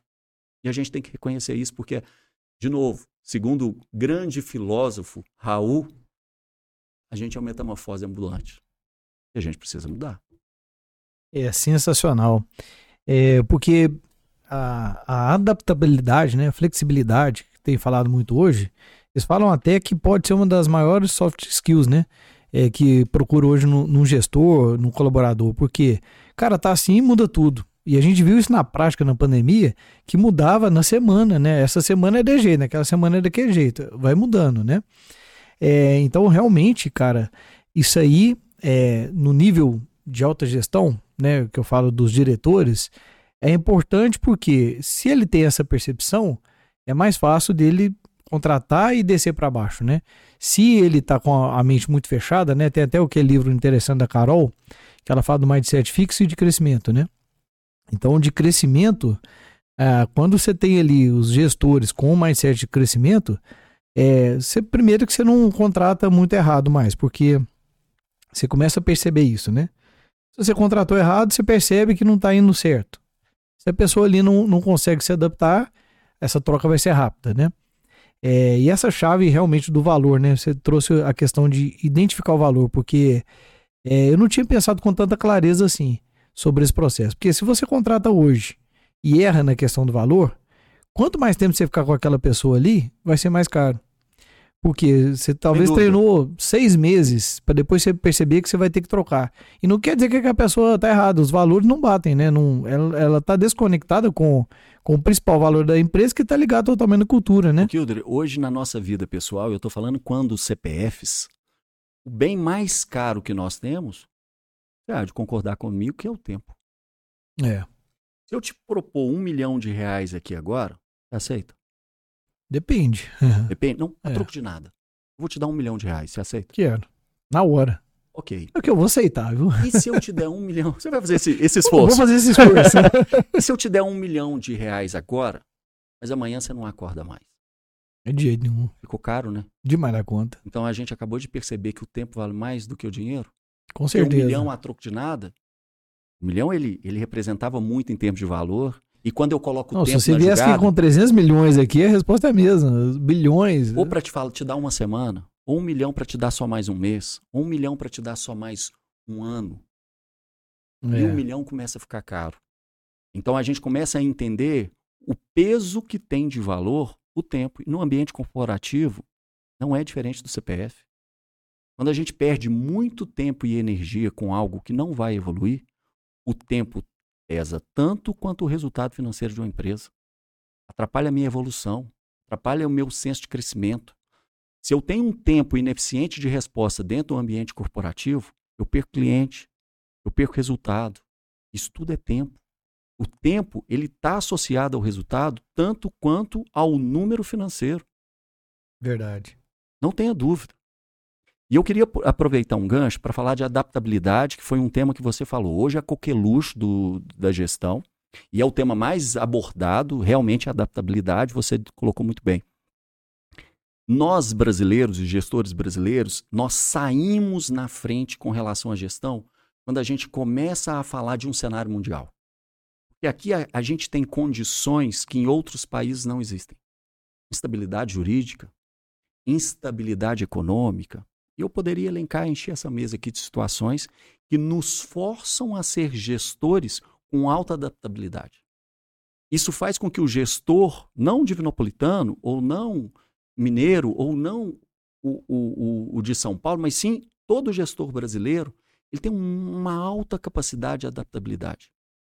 Isso aqui talvez a gente não reconheça como um valor incrível, mas eu te falo que lá no ambiente corporativo lá fora, isso é visto, principalmente agora que a gente começa e a gente vai viver uma crise internacional mais intensa, como um dom extraordinário que somente o gestor brasileiro está acostumado a lidar. Vamos ser sinceros, com juros de 4%, eu e você sai daqui e compra uma Land Rover. Com juros de 4%, um gestor lá nos Estados Unidos corta os pulsos de desespero. A gente está acostumado aqui com 12,75, com Selic batendo na casa dos 13. Meu amigo, nós temos aqui no Brasil um celeiro de gestores com uma capacidade adaptativa. E falo outra capacidade que nós temos de conexão com as pessoas, de jogo de cintura. E lá fora, isso vale mais do que a gente consegue entender estando aqui dentro. Isso é importantíssimo. É bem interessante, né? Vocês, aproveitando esse gancho com o exterior, vocês exportam também, né? Exportamos. Hoje a gente. esse, esse começou lá atrás, vislumbrando o Paraguai com a lei de Maquila. A lei de Maquila, não sei se é, se é familiar a todos, ela começou com um incentivo antigo. O Paraguai tinha um grande incentivo que era o preço da energia elétrica. Mas em algum momento veio a lei de Maquila e a lei de Maquila começou a tributar em 1%. Isso atraiu a tricostura também. Não só a tricostura, atraiu um universo de gestores. Hoje, uma grande composição que eu tenho na minha planilha de custos é exatamente energia elétrica. Parte dessa energia elétrica que a tricostura hoje utiliza é a energia solar, mas a outra grande parte a gente ainda depende do sistema elétrico estadual. Mas quando você tem a possibilidade de montar uma unidade produtiva o custo da energia elétrica impacta, impacta diretamente no seu custo, você começa a vislumbrar possibilidades de montar uma unidade num cenário com situações melhores, que é o caso do Paraguai. Além da lei de Maquila, te cobrar 1% de imposto. Então, muito diferente do Brasil, para incentivar a formalidade, eu te cobro 1%. Eu acredito que se é só 1%, eu acredito que você vai fazer de tudo para se tornar formal e sair da informalidade. É só 1%.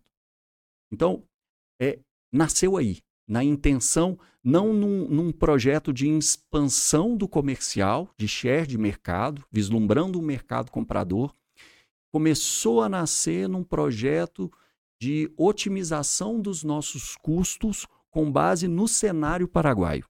A possibilidade de montar uma unidade produtiva no Paraguai, no Paraguai ou uma unidade que a gente faça é, pelo menos parte do processo de produção no Paraguai, que aí você já consegue categorizar esse produto como um produto nacional paraguaio. Só que daí a gente acabou tendo contato com algumas possibilidades de negócios, e aí eu estou falando do contato com o mercado, e isso se expandiu um pouco. A gente faz bons negócios com Angola. É, hoje, um dos meus, dos meus top 5 clientes, e é o grupo DAS, que hoje faz Nike, Adidas, New Balance, e dentre outras. Umbro, com certeza.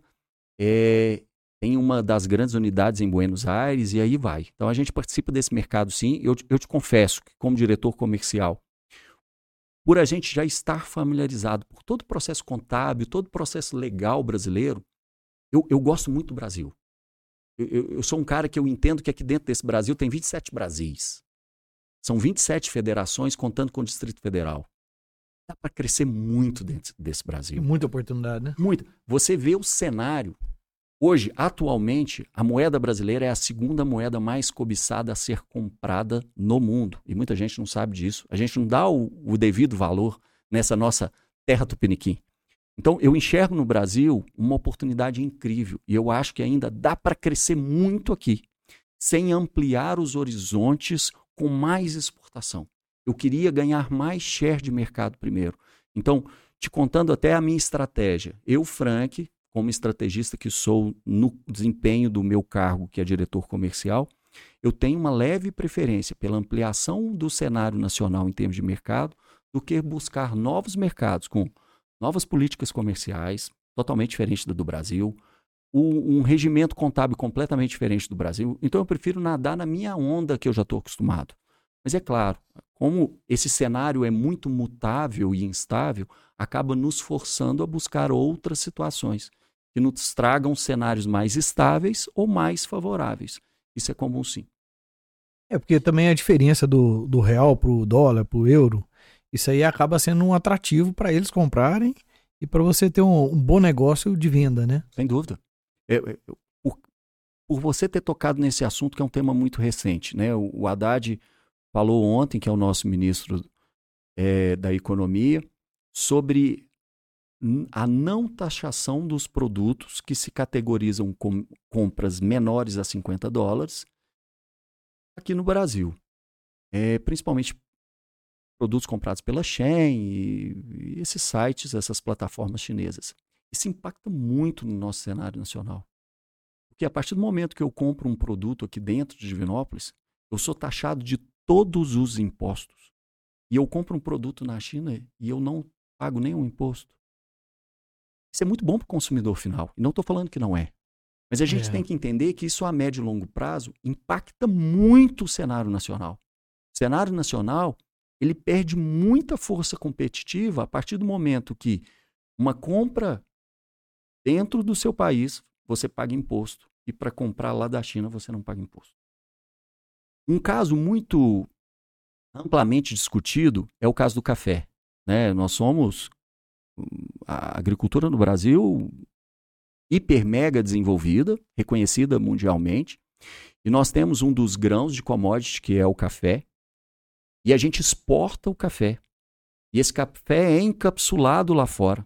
E a gente compra essa cápsula de café para tomar aqui com 37 vezes mais cara do que o que a gente exportou o grão. Então, esse processo de beneficiamento para transformar o café, moer, encapsular, trazer de volta para o Brasil, isso faz com que ele volte para o Brasil para o meu consumo 37 vezes mais caro. Isso é claro. E isso é de. Muita gente conhece essa lógica. Mas o que muita gente não conhece dessa lógica é que se eu abrisse mão desse processo de beneficiamento do café, do café que é encapsulado fora, e fosse encapsular esse café aqui dentro do Brasil, ele custaria 100 vezes mais. Pelo custo de investimento e pelas taxas e pelos impostos. É interessante, né? Isso sacrifica. A primeira coisa que a gente pensa é o contrário. E se a gente fizesse no cenário nacional, sairia mais barato. É, a primeira coisa é essa. Só que quando você entende da indústria, né, quando você entende dos processos, dos custos, dos impostos, né, É, e você tocou uma coisa muito importante que realmente é um tema muito debatido, essa questão das compras de produto chinês. É, e eu entendo que para o consumidor final é muito bom. Você compra um produto, chega na sua casa, talvez pelo preço de um frete. Né? Muito barato. Tem coisas muito baratas que você compra na China e tal. Só que você está atrapalhando muito o comércio local, o comércio nacional, né? o desenvolvimento do, do Brasil em geral. Eu fui para a China é, duas vezes para olhar a importação. E eu fui olhando muito esses produtos que a gente compra direto da China. E aí eu caí nessa percepção. Falei assim: olha, para mim importar um produto, vamos supor, uma utilidade bacana que a gente imaginar, um acessório de celular, uma coisa assim.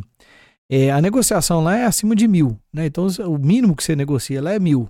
Então eu vou, vou lá no fabricante, eu tenho que pagar antecipado para depois ele despachar para mim, tem todo aquele processo da, da exportação. Perfeito. É, você taxado com certeza, porque é parte, a importação oficial você vai passar Faz parte pelo. do processo. É, é o processo, você vai pagar a taxa ali e tal. É, e aí ele vai chegar para mim depois de, 30, é, de três meses, uma coisa assim, para me pegar e colocar para vender as mil peças, né?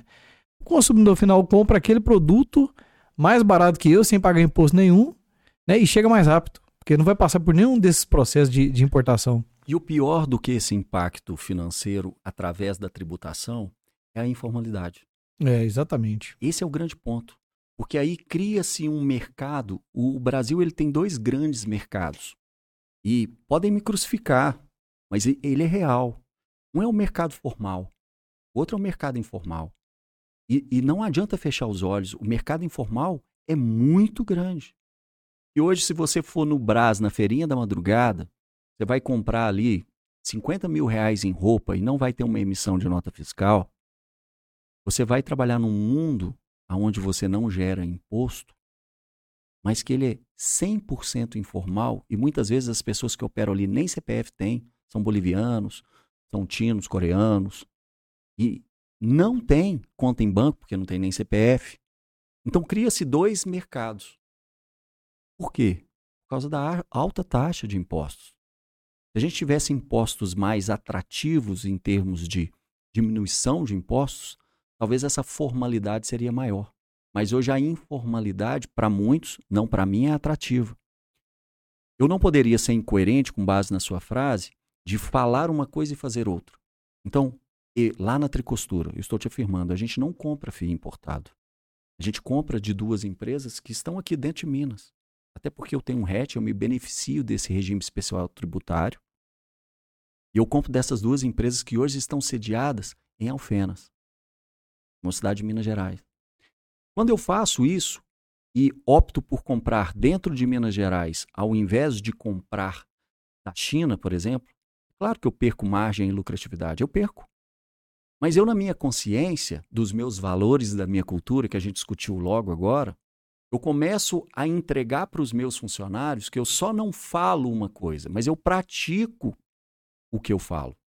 E essa cultura fica forte a partir, a partir do momento que eles veem que eu abro mão, eu e meus irmãos, tá? Nós abrimos mão de margem e lucratividade, mas a gente prefere comprar dentro do Brasil e dentro do Estado para gerar imposto, para gerar emprego, para fazer isso aqui desenvolver, crescer.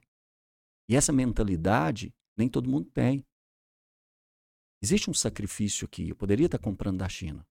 Tem coisas negativas também se comprar da China, mas tem coisas positivas. E uma delas é a margem. Então eu é. sacrifico essa margem, mas eu, eu tenho valores. E esses valores, eles são fortes até quanto? Porque um CNPJ, por mais que ele seja um número complexo, no final, todo CNPJ é formado por CPFs. No final das contas, e eu vejo muito isso, eu que sou do, do departamento comercial e sou um profissional do, do, do departamento comercial, né, da, da estrutura comercial, se fala muito da estrutura de relacionamento B2B. É o business to business, ou de empresa para empresa. Mas no, no final, Kildre, é CPF com CPF. É. O Kildre está sentado aqui com o Frank. O CPF é 035 alguma coisa. Eu estou sentado aqui com o Kildre. E se eu tenho uma conexão com o Kildre, às vezes facilita a minha comercialização, porque eu tenho uma afinidade com o Kildre, que é um CPF. Mas ele começa com 035 mesmo? começa com 035. então, então já dá para entender que somos contemporâneos. É, 035 para 035. Fica a dica. Aqui, mas é, uma coisa muito interessante, que você, né, o assunto ainda da cultura, é, eu tenho comigo que toda vez que a gente viaja, igual você falou que nós temos 27... Viaja muito, hein? Pois é, nós temos 27 Brasil diferentes. Só uma curiosidade, eu viajo praticamente, eu conheço as 27 capitais, eu conheço cada detalhe desse Brasil. Se tem um cara que já rodou tudo isso aí, cara, e conhece esse Brasil nosso, sou eu, cara. Pois é, isso é muito legal, né? Porque é, a gente olha assim, não, o cara vai chegando num nível de gestão que a vida dele é assim, não, ele dificilmente deve viajar e vai ficar mais em casa com a família. E a grande verdade é você tá lá, né? Você tá lá na operação, né? Você tá visitando o cliente, né? É, é interessante a gente quebrar esses mitos, né? Porque às vezes a pessoa pensa, não, agora ele é filho do dono, ele não trabalha não, né? É conexão, cara. É. No final é CPF com CPF, é olho no olho, é pegar na mão, é, o sentimento de negociação ele passa muito, ele transita muito pelo sentimento de afinidade. E no final, qualquer empresa, seja ela no processo produtivo para a formação do produto, ou seja nas conexões comerciais, o que importa são as pessoas. E quando eu falo isso, eu não falo da boca para fora. Se você me perguntar qual é a regra básica, Frank, deixa uma dica aqui para as pessoas que pensam em montar uma empresa e pensam em ter uma certa estrutura, uma estrutura de melhor organização. Primeiro, pessoas, produto, processo.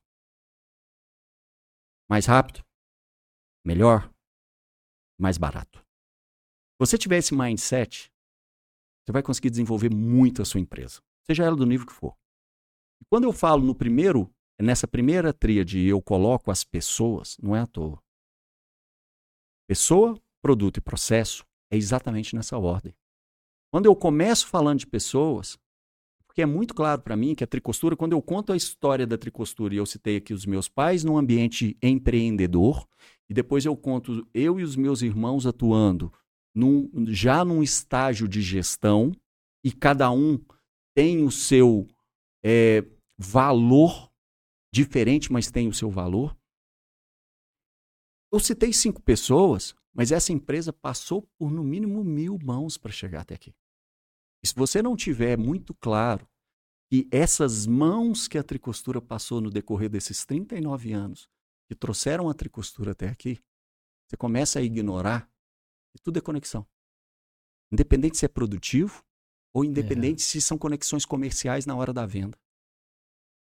Isso é importantíssimo é como se fosse um prédio que trabalhou mil pessoas nele, né? Exato. E assim, sempre um foi ali. História. É, e sempre foi ali dando um, um toque diferente nele, né? Um, um, prédio vivo, né? Não é um prédio que foi feito igual Costa Rangel tem anos tá ali, né? É como se todo ano fosse, a todo momento fosse modificado, né?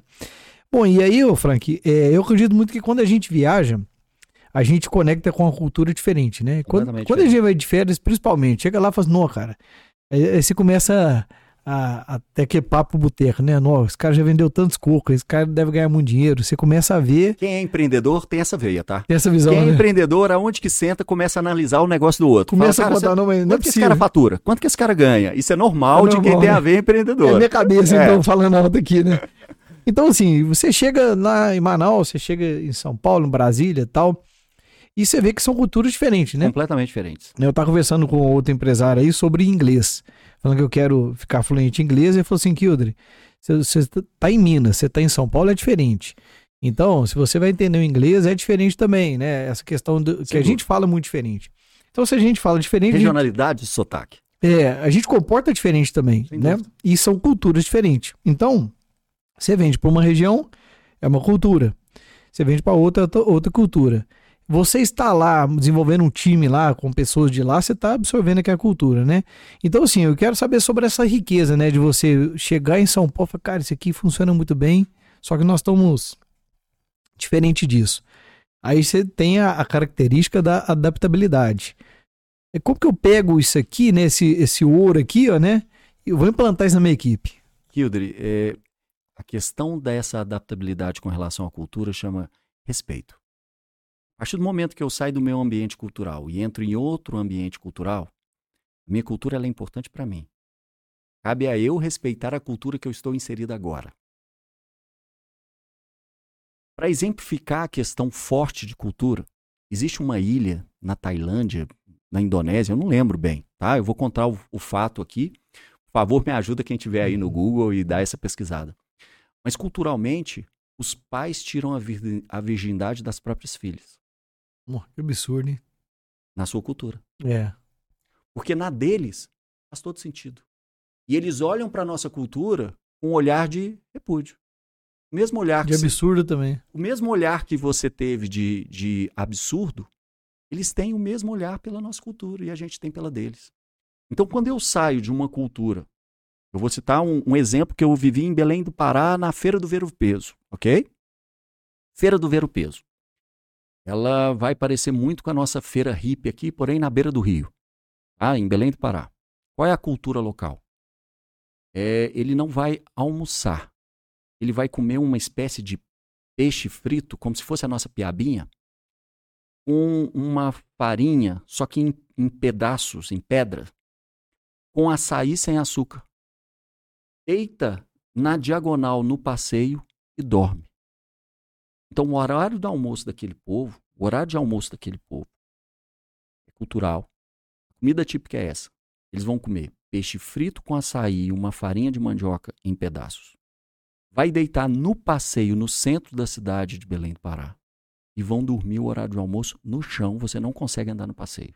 Olha só, cara, interessante, hein? Aí eu chego com a minha visão cultural pré-estabelecida da minha mente já formada, que não consegue entender que uma mente deve ser evolutiva e adaptativa. E eu começo a questionar que a cultura dele está errada. A cultura dele está errada. Aí quem entra lá atrás, quando você me pergunta, e eu te falo assim, respeito. São ritmos diferentes com culturas diferentes. Quando eu vou para São Paulo, eu sou muito mais objetivo. Eu vou para negociar numa mesa em São Paulo, eu chego, bom dia, pego na mão, o assunto é esse. Quando eu chego em Minas Gerais, é diferente. Bom dia, tem um pão de queijo? Você gostou da viagem? Como é que foi? Uma reunião de meia hora, a gente tem meia hora de introdução. É um bate-papo. É que a gente fala até do clima. E aí, você viu que choveu ontem? É do mineiro. Mas em São Paulo é. não tem esse papo. São Paulo é outra né? cultura. Então, se você não consegue participar de tudo isso e entender que quando você se insere na cultura do outro, cabe a você respeitar a cultura do outro.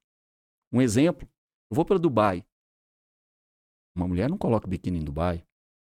Claro que tem as, pro, as praias apropriadas. Mas então, como que eu me comporto em Dubai? Eu vou citar um exemplo meu no Chile.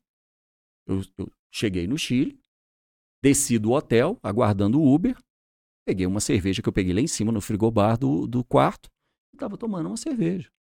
E o policial me chamou e falou assim: cerveja na rua não. Consumo de bebida alcoólica na rua, isso no Chile. Hermanos da América Latina. Culturalmente, meu amigo, não. E se eu passar aqui de novo, se você estiver tomando a cerveja no passeio, eu te levo comigo. O que que me cabe? Respeitar a cultura do Respeitar. outro. Eu que estou inserido no ambiente dele. Então, quando você traz isso para o Brasil, a gente tenta gerir essas equipes tão diversas, mas respeitando a cultura e o ritmo de cada um. O ritmo paulista é completamente diferente do ritmo em, no Pernambuco. Hoje eu tenho duas lojas lá no Pernambuco e eu entendo que eles têm culturalmente um, um ritmo. E eu estou dando um exemplo prático. Se amanhã no Pernambuco é feriado, hoje se para meio-dia. Por quê? Para eu chegar descansado no feriado amanhã. Interessante. E se eu for lutar contra essa cultura, eu vou sofrer. Eu vou sofrer. Aí, ou eu quero sofrer, e isso aqui para mim vai ser um processo de sofrimento, ou eu vou respeitar que isso faz parte da cultura deles e que é isso. E adaptar, né? E tá tudo certo. Então, se você ligar para alguém lá é, três horas da tarde, ninguém vai atender, né? Eles já estão descansando o feriado. Olha, é, até aproveitando o assunto até da cultura... fazer o comercial, você tem que saber, não, peraí. Mas, então, para fazer o comercial, um exemplo clássico, porque minha gerente agora, ela está em Manaus. Manaus, por ser uma região muito tropical, ela chove todo dia por volta de 11h30, meio-dia. Então as pessoas não marcam horário porque não quer molhar o tênis, não quer molhar a roupa. As pessoas marcam depois da chuva. Olha só, cara. Então vamos encontrar depois da chuva? Então, comercialmente em Manaus, isso é comum. Do mesmo jeito, quando você vai para um estado e você quer agradar alguém, você leva um queijo curado ou um pão de queijo, você vier de Manaus com alguém que gostou de você, ela vai te entregar um pedaço de pirarucu. E tá tudo certo. E esse e eu é acho que prata esse, da casa dele, né? esse processo que encanta. Essa diversidade é que encanta. Eu, eu me sinto muito privilegiado com a profissão que eu tenho. Porque eu tive a oportunidade de conhecer cantos e cantos. E olha que a gente está falando só de capitais. Porque, por exemplo, na minha concepção, Bahia tem três capitais: Feira de Santana, Vitória da Conquista e Salvador. Não é só Salvador. Verdade. Se a gente pegar Minas Gerais, Minas Gerais não é só Belo Horizonte. Você tem Uberlândia, você tem Juiz de Fora, você tem Montes Claros. Regionalidades completamente diferentes dentro do mesmo estado. Então, quando eu vou para Montes Claros, é diferente de quando eu vou para Uberlândia? Exatamente. Até porque a capital de Uberlândia, olha a loucura que eu estou fazendo com a cabeça da minha professora de geografia, que ficou lá no Colégio Estadual muitos anos atrás. A capital de Uberlândia não é Belo Horizonte. A capital de Uberlândia é Goiânia. Pergunta o cara que mora em Uberlândia. Então, é muito diverso. E a cultura é muito vasta. E a gente tem que respeitar isso e, e tentar adaptar. Adaptar com respeito. Simples assim. Funciona. É, então, interessante que é a visão do gestor e você vai descer essa visão, né? Eu, quando você contratar um gestor que está ali no seu time, né, de, de comercial, é uma das coisas que você vai passar é essa cultura para ele, né? é como que funciona em cada local, como que você respeita aquela cultura, né? Então, assim, ou seja, você trouxe o respeito de várias culturas para dentro da sua aqui.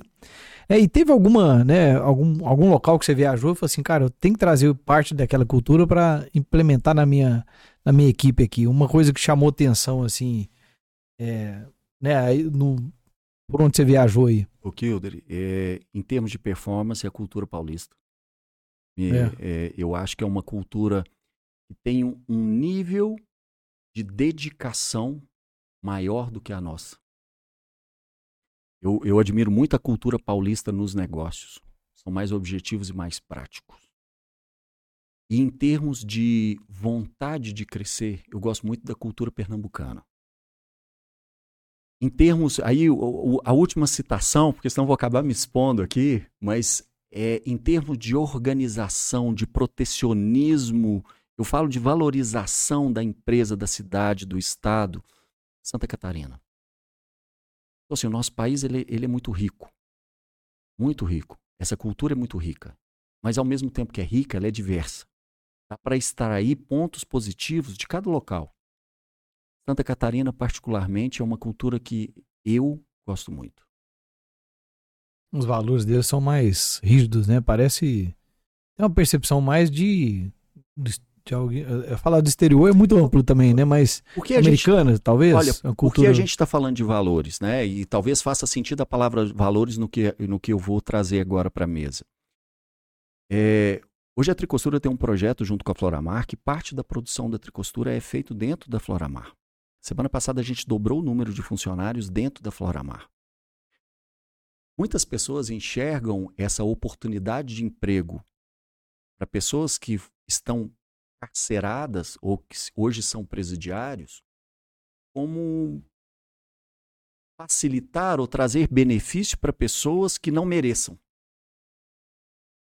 Eu entendo e respeito todas as opiniões. Mas a minha construção de valor e a dos meus irmãos também, que são meus sócios, e a gente participa junto desse projeto, a gente acredita que essas pessoas precisam, precisam do mínimo de dignidade e que esse erro que foi cometido, às vezes mostra uma atitude errada, mas que não me representa, não sou eu. Foi um erro que eu cometi lá atrás. Eu reconheço. Mas esse não me define. Eu posso te contar uma mentira. Isso não me define como mentiroso. Me define como que agora, em um fato isolado, eu te contei uma mentira. Para eu me definir como mentiroso, eu preciso ter o hábito da mentira recorrência, frequência. E esse projeto, por exemplo, que eu acho um projeto muito bonito que a Tricostura desempenha lá, com nesse ambiente carcerário, porque eu não vou entrar nos detalhes dos números, mas parte dessa renda que a Tricostura paga para essas pessoas é vai direto para uma espécie de fundo de garantia para quando ela sair, ela tiver condições de se manter até conseguir um emprego. Outra parte vai para ressarcir as pessoas que ela causou um tipo de dano ou impacto. E o resto fica para ela.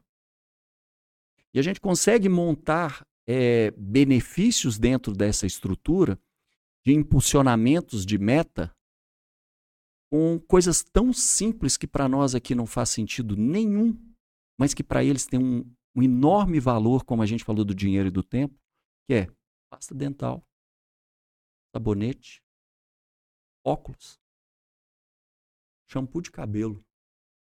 Se um cara bate meta dentro de um ambiente carcerário e o cara ganha um kit de higiene, você não consegue imaginar o, o que isso representa na vida dele nesse mês. E esse valor é nosso. E eu não espero que todo mundo compartilhe do mesmo valor, mas é por isso que a gente é diferente. Porque eu vou valorizar determinadas coisas, a minha esposa valoriza outras, o Kilder valoriza outras. E essa união de valorizações que vai fazer essa diversidade do mundo e muitas coisas serem contempladas ao mesmo tempo. Porque senão, todo mundo ia pensar igual. Então eu entendo e respeito o pensamento de todo mundo. Mas os pensamentos são formados por valores. E a gente tem uns valores que nem sempre são aceitos pelo outro. Não é que são valores errados. É porque eu dou um peso e um valor para o meu próprio valor e você dá outro peso e outro valor para o seu valor interno. Isso é normal. A gente tem que entender. Isso é o processo democrático. É a partir do momento que eu começo a conviver bem com pessoas que têm opiniões diversas da minha. Porque a gente é diferente. São ideologias diferentes. Isso é muito legal. Eu só puxei esse assunto aqui porque muita gente critica muito. Nossa, mas em vez de gerar mais empregos aqui fora, por que, que vocês estão com essa preocupação de gerar emprego dentro de um presídio? Talvez faça parte de um propósito. Talvez eu tive contato com uma realidade lá que isso me impactou de uma forma tão negativamente que eu quis movimentar algo, e quando eu falo eu, é toda essa tricostura, tanto o quadro de colaboradores quanto o board, que são os meus irmãos, para impactar positivamente essas pessoas que em algum momento erraram, mas que o meu, meu valor é forte o bastante para falar, cara, e uma segunda chance não está na mesa, não? E se ele errou, ele tem que viver todo o período que ele tiver lá sem dignidade nenhuma? Que tipo de, que tipo de ser humano que eu sou? Se eu chegar na conclusão que um cara que errou, e eu reconheço que errou, e esse entendimento é claro, mas que ele a gente volta na época medieval, se a gente começar a falar que esse cara tem que perder a dignidade todo o período que ele ficar dentro de um, de um regime carcerário. Entende como é profunda a questão do valor? E, e também é, é, ele escolhe trabalhar ou não, também, né? Ele escolhe. Na verdade, é, é voluntário. A gente escolhe quem volta. Né? Por exemplo, se uma pessoa não desempenha a função adequadamente dentro das expectativas, a gente devolve ela para o ambiente carcerário e ela não faz mais parte do ambiente produtivo. Mas quem escolhe quem vem do ambiente carcerário para a unidade produtiva, que é chamado de módulo de respeito, é, o, é a própria coordenação do ambiente carcerário, ou seja, do presídio. Mas ele fala, eu quero ou não quero, né? Ele decide. Democracia. Então, então quer dizer, é, é uma oportunidade que ele está tendo. Né? É mais do que uma oportunidade. É. Se, se você tiver a oportunidade amanhã de ir lá e escutar o relato dessas pessoas, você vai se encantar. É mais do que uma oportunidade. É a oportunidade que você tem de conseguir, num ambiente completamente ruim, ter o um mínimo de dignidade para continuar existindo. É muito, é muito pesado, né, cara? Quem, pesado. Quem conhece um pouquinho da realidade deles, né? Eu já fiz uma palestra lá na Florinha, né? Sim. É, e aí, cara, eu fiquei encantado, assim, de ver, né, eles, né, ouvindo ali a interação com eles e tudo, mas ao mesmo tempo assustado, né? Porque a gente não, não sabe o que, que é lá dentro, né? Não sabe. E eu sei que lá ainda é pior ainda, né? É. Então, assim, é, é, é uma coisa, assim, não tem como explicar, né? Essa oportunidade que eles estão tendo. É. E por quê? Porque ali eles estão tendo a oportunidade de um novo mundo, né? Uma nova Olha, realidade. De aprender uma profissão, é. de juntar um dinheiro, de conseguir fazer uma poupança para quando ele for liberto, ele ter tempo de alugar uma casa, até que ele consiga um emprego, porque não é fácil ser um ex-presidiário e conseguir um emprego. É. E principalmente a ressociabilização.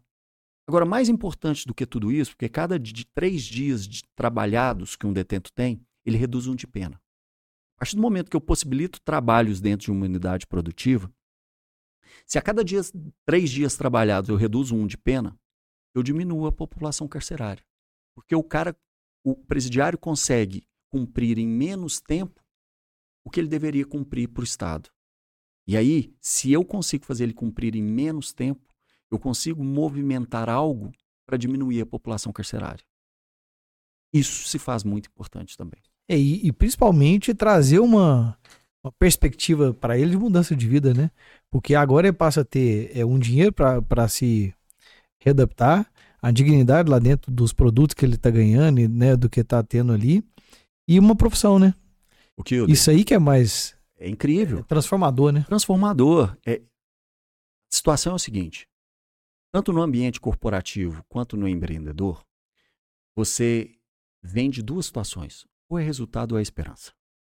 Ou você vive de esperança que isso um dia vai dar certo, ou você vive do resultado colhendo os frutos daquilo que você plantou. É simples assim. Quando você proporciona esse tipo de oportunidade, ou essa pessoa vive do resultado, que ela consegue ser remunerada por estar ali e não ter a cabeça ociosa, e isso é importantíssimo, ou ela vive a esperança da ressocialização. E essa esperança, quando é implantada dentro da mente dessas pessoas, otimizem muito a ressocialização. E é importantíssimo que isso seja discutido. É muito importante. Eu participei de um fórum uma vez, né, que tinha é, várias. É, tá até ali o fórum, o mercado de trabalho para as pessoas em contato tá com o sistema penal. é, foi muito interessante, foi rica demais a, esse debate, porque tinha várias pessoas ali, tinha todos os tipos de personalidades ali, inclusive tinha detentos lá também que participou desse fórum. É, e a gente escutar um pouco da realidade né, do que acontece e da dificuldade de voltar é, para o mercado é, e eu sabia que existe uma iniciativa, não sabia que existia não. uma iniciativa dessa. É, é, muito interessante porque, assim, lá eu fiquei pensando, gente, isso está muito distante. E conversando com você, eu vejo que isso é não. é real e é aqui. Isso é né? real e é aqui. Então, assim, olha para você ver o que, que aconteceu nesse episódio, né? Descobri empresas que vendem para grandes empresas que a gente não imaginava, né? Que faz essa parte né, da produção, né, igual da Tramontina que você falou. Aqui no município. Aqui no município, aqui em Divinópolis. Né, é, quanta quanta diferença de cultura que tem no nosso Brasil, né? E, e, nas nossas coisas particulares aqui também. Dessa iniciativa que, assim, não sabia mesmo, é uma coisa extraordinária, porque é um desprendimento, né? E é assim, é um, um dar a mão, né, para a pessoa que está nessa situação, falar assim, aqui, você tem uma oportunidade. Né? Dar a mão para pessoas que pouquíssimas pessoas dão. É. Eu é entendo. verdade. E eu entendo, tá? E de novo, eu entendo. É. Tudo certo. É uma questão assim, você falou, né, lá do, do podcast, é uma questão espiritual, né? Sim. É uma conexão espiritual ali e fala assim, olha, eu tô fazendo aqui a minha parte, né? Isso. E quem não faz, eu entendo também, né? Porque aí é outra, outra visão, outro valor e por aí vai, né? E não tem problema nenhum. Ô Frank, você deu aqui, foi inúmeras dicas de ouro, né? Mas eu vou te pedir mais uma dica então de ouro. É, vou pedir, por exemplo, para duas, né? Para dois níveis, né? Para que nível Não, da, eu, eu, vou fazer para três, posso? Ser claro, abusado? Claro. então é isso aí. Um deles é aquele que está começando, que tá O problema de comercial é esse, tá? O, o, o, ele é espaçoso. Eu brinco que comercial Mas é, é espaçoso. Demais, é. é o melhor que tem. comercial é, porque, é espaçoso. Assim, o comercial gosta de vender ideia, né? É. Ele gosta de vender a ideia dele. Isso é o melhor que tem. Então vamos lá. Para quem está pensando em montar uma empresa, a dica fica. É, eu vou categorizar em três níveis. Uma pessoa que está começando, uma pessoa de nível médio e uma pessoa que eu até trouxe aqui, esse presente é seu, esse, esse eu trouxe como exemplo, mas eu queria te presentear, primeiro pela honra do convite, eu me senti realmente muito lisonjeado. Segundo, porque eu acredito em tudo que está aqui. Mas primeiro, antes de te presentear e falar do livro, eu queria falar do, do primeiro nível, de quem está começando realmente. Para quem tem dificuldade com leitura e está começando, um, uma boa dica é a série é, The Profit, ou O Sócio. Não sei se você já teve contato com essa Não. série. É, é uma série que até então tinha no Netflix, mas se não tiver, vai no YouTube. O YouTube tem. é, The Profit ou, ou O Sócio. E a história da série é exatamente um, uma figura central, que é um senhor aí de algo em torno de 45 anos capitalizado, e ele compra empresas em debilidade financeira, reestrutura essas empresas, ou no produto, ou no processo, ou no quadro societário, reergue essas empresas. Isso mostra assim, uma riqueza de, de coisas que, para quem tem dificuldade com leitura e gosta de uma série, assiste, porque cada episódio é uma loja de pet shop. Hoje é uma indústria de confecção. Amanhã é uma fabricante de bicicletas. Então, é um universo muito vasto, onde ele analisa PDV, ele analisa processo, ele analisa produto, embalagem. Isso traz uma riqueza de informação que eu acho que é muito válido para quem está começando. Ele vai te dar uma sensação de generalista, para você entender de tudo um pouco. Agora vamos falar do segundo nível. Para quem já entrou num nível mais estratégico, eu recomendo muito o livro. É, a, eu, se eu não me engano, é a Estratégia do Oceano Azul. Conhece esse livro? Eu não li, mas já, já ouvi falar. É, é um dos meus prediletos, tá? A Estratégia do Oceano Azul. Eu vou dar uma leve brifada aqui, dar um spoilerzinho. Ele vai falar do mercado. O mercado se torna vermelho quando eu nado com os tubarões. E às vezes criar um diferencial pode te destacar desse meio dos tubarões e te levar para um oceano azul, onde você tem melhor lucratividade, melhores margens. Posso citar um exemplo divinopolitano que eu tive a experiência agora. Foi a, a o, eu fui presentear minha esposa com um buquê de flores. E aqui em Divinópolis você encontra várias, é, vários buquês e várias unidades, várias empresas que vendem esse tipo de produto, que fazem esse tipo de serviço. Na verdade, é a venda de um produto, né? Mas são muito similares e são muito semelhantes. Eu tive a felicidade de encontrar a, a empresa, se eu não me engano, a proprietária foi Luísa, eu, eu lembro porque foi semana passada, na sexta-feira da semana passada, que chama Flor de Cor ou Flor de Cor. O que, que ela vende? Assinatura de flores. Olha a ideia dela. Ela saiu do universo de vender flores, então ela não vende um buquê, mas ela vende assinatura de flores. Como que é isso? Se eu tenho um consultório médico e eu quero deixar meu consultório mais bonito, eu faço uma assinatura com ela semanal, onde eu pago mensalmente, e eu recebo semanalmente um conjunto de flores diferentes para ornar meu ambiente. interessante. Ou a minha hein? casa. Então eu faço uma assinatura mensal, aonde eu recebo semanalmente flores para ornar ou meu espaço privado na minha casa, o meu ambiente corporativo, seja um consultório odontológico ou qualquer outra coisa. Achei fantástica a ideia, incrível, se reinventou. Uma, uma grande história internacional disso é o circo. O circo tinha aquela história antiga e você é da minha época do circo, né? Então, com certeza. Vamos, vamos falar do circo. Tinha os animais que foram proibidos, então em algum momento o circo teve que se reinventar, pelo menos aqui no Brasil é, há uma proibição. A gente tinha palhaços, a gente tinha o trapezista e a gente tinha o apresentador. Era isso. E o, vamos falar, a entrada do circo custa 50 reais, é um bom número? É, para a gente precificar? Eu já tenho muitos anos que eu não vou no circo. De repente, para não competir num, num oceano vermelho, para nadar com os tubarões, porque aí eu vou entrar em alta competitividade, eu crio um, uma outra espécie de circo, que é o Circo de Soleil. Aonde? Não sei se você já teve o prazer de ir. Não, não fui nada. Primeira coisa, o ingresso, você vai pagar mil reais, dois, quinhentos, já não é cinquenta reais mais. Mas lá dentro você vai, vai ver ópera, vai ver um show de apresentação, você vai ver um cantor lírico, mas vai ter o palhaço, mas vai ter o saltimbanco, vai ter tudo isso.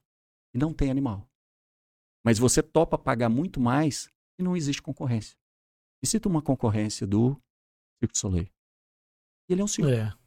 Mas ele se reinventou e foi nadar em Oceano Azul, cobrando a entrada de 500 a mil reais, sendo que quem estava no universo de circo estava se degladiando para cobrar 50 reais. Isso, a partir do momento que você tem essa noção estratégica, o livro Estratégia do Oceano Azul vai te ajudar muito. E por fim, aí já é um nível de pessoas que eu acredito que tem uma evolução e já uma construção nesse, nesse caminhar do conhecimento, Esse livro aqui, esse, esse aqui é o segundo livro mais vendido dos Estados Unidos. Ele perde só para a Bíblia. Daí a responsabilidade disso aqui. Então, para quem busca empreender, entende o que, que é uma ideologia capitalista, visa crescer e entender quais os conceitos que formam tudo isso, a revolta de Atlas. É também, eu tenho, eu tenho grandes pessoas que me norteiam na vida. Uma é a minha esposa, que eu acho ela uma mulher incrível, realmente dedicada, trabalhadora, gestora. Meus pais, que me formaram, formaram a minha cultura, a visão de empreendedorismo. Os meus sócios, Macon e Cleverson. E, de novo, complementariedade. O que o Macon é ótimo, eu sou péssimo. É na parte financeira. O que o Cleverson é muito sagaz, é uma fragilidade minha que eu preciso desenvolver. Então, essa complementariedade me soma muito. E esse livro me foi apresentado por uma dessas pessoas que me somam, que tem três no meu universo que eu sempre admiro muito. Um é o Tiago Gomes, da gestão G4. E esse livro que me apresentou foi ele. O outro é o Marcelo Toledo, do Nubank. E o outro é o Caetano Laudelino, lá da GL Texto, da Multiplier, que também é um, uma escola de imersão. E também são pessoas que eu admiro muito. Mas então eu queria é entregar para o universo, que no caso é você, que eu acredito que você vai ter pelo menos a curiosidade, e eu acredito que você vai gostar muito dessa leitura Frank, da Revolta muito de feliz, Atlas. viu, cara? Você me deu muitos presentes hoje aqui. eu tô aqui, minha cabeça está longe, Mas cara. é muita coisa para ler, viu, cara? Com certeza. Não, mas é, é interessante demais quando você recebe um presente uma recomendação e um filtro, né? Na PNL, o filtro, para mim, é das coisas mais fantásticas. É o tanto que isso pode te mudar. Então, na hora que você falou para mim, tanta coisa tem que boa aqui dentro, com certeza eu vou ler com calma para poder absorver e interpretar, né? É, vou mostrar aqui pro pessoal aqui o livro aqui. Eu vou mostrar nesse aqui, ó. Vai ficar mais próximo aqui. Bom, é, o Frank, foram dicas de ouro aqui, cara, sensacional. É um episódio que eu quero outro, viu? Eu quero. Bora lá. A, a parte 2, parte 3. Bora lá, porque a cultura tá funcionando lá enquanto eu tô aqui. Pois é, cara. e assim, não, eu tô muito feliz com o presente, com a presença, com a sua disponibilidade, né? Chamei você, você rapidinho, não, top sim, vai ser legal e vamos bater esse Comercial. papo aí. É muito bacana mesmo, cara. E assim, é, de verdade eu tô com a cabeça reflexiva aqui, porque foi tantas coisas interessantes, né? A, a, o que você trouxe da cultura é uma coisa muito preocupante pra gente, né? Porque a gente às vezes tem uma cultura, eu fiquei pensando aqui da consciência da cultura, né? Eu tô pensando assim, qual será que é a cultura que eu implemento nos meus ambientes? Né? O que eu tô refletindo aqui, porque é uma vez que você fala isso com certeza, isso tá consciente para você. E quando eu não converso sobre isso, eu vejo que isso talvez eu não estou consciente disso, né? O, o Kildare, e eu prometi não te cortar e estou te cortando, uhum. é, mais importante do que a cultura é, é a ação. É do consenso de todos que o exemplo arrasta. Então, às vezes, eu ter essa incompatibilidade do que eu entrego como cultura, mas eu não ajo de acordo com o que eu falo que é cultura, o dano é maior não é só ter a cultura e deixar claro quais são os seus valores estabelecidos, tanto na sua na sua conduta, quanto na como você conduz a empresa. É também você ser congruente e agir de acordo com tudo isso que você prega. É de suma importância, porque os colaboradores, eles observam isso. E queira você ou não, você tem um ponto de destaque nesse ambiente, porque você exerce um cargo de liderança, onde você é todo o tempo observado e você arrasta pelo seu exemplo. Não tenha dúvidas. E esse exemplo vai ser, vai fazer o ato de arrastar tanto para o ruim quanto para o bom. Aí você começa a entender aqui o peso que tem uma responsabilidade quando você assume um cargo de liderança. Líder é isso. Lembro dos antigos conflitos de reinado, onde o rei saca a espada e fala: Me sigam, vamos para a batalha. O rei é o primeiro, onde todo mundo tem esse contato visual. Ele é quem arrasta a multidão e segue na frente. O líder é a mesma coisa. Então, a partir do momento que eu me disponho a ser líder, de novo, faz as renúncias, porque a responsabilidade vai existir. Eu vou ter que renunciar a muita coisa para ser líder. Porque a responsabilidade de conduzir essas pessoas, tomar as decisões das empresas, porque essas decisões que você vai tomar vai impactar diretamente na vida de 300 pessoas. E se essas 300 pessoas têm em média três pessoas na casa delas, impacta no universo de 900 pessoas. É muita responsa, né? E aí? Verdade. Vamos dormir com essa? É. É, cara, isso aí fechou com chave de ouro. É porque realmente a, cultura ela é implementada pelas ações, né, pelas atitudes e pelo comportamento que você faz repetidamente, né? É igual, vamos pensar então, fazer um paralelo a, a condicionamento físico, né? Se você vai na academia frequentemente, matematicamente, alimenta bem matematicamente, vai chegar um momento que você vai ter um, um, né, um corpo, um shape ali adequado, né? Você vai duas vezes na semana ou não vai e tal, vai acabar acontecendo a mesma coisa, né? Vai, vai ter um resultado ali que é a resposta daquele exercício, e né? Só porque você falou de respostas de exercício. O que é o exercício físico? Trazendo para o mundo corporativo. É o estresse. Por que, que eu, eu vou numa academia? Eu vou para estressar a minha musculatura.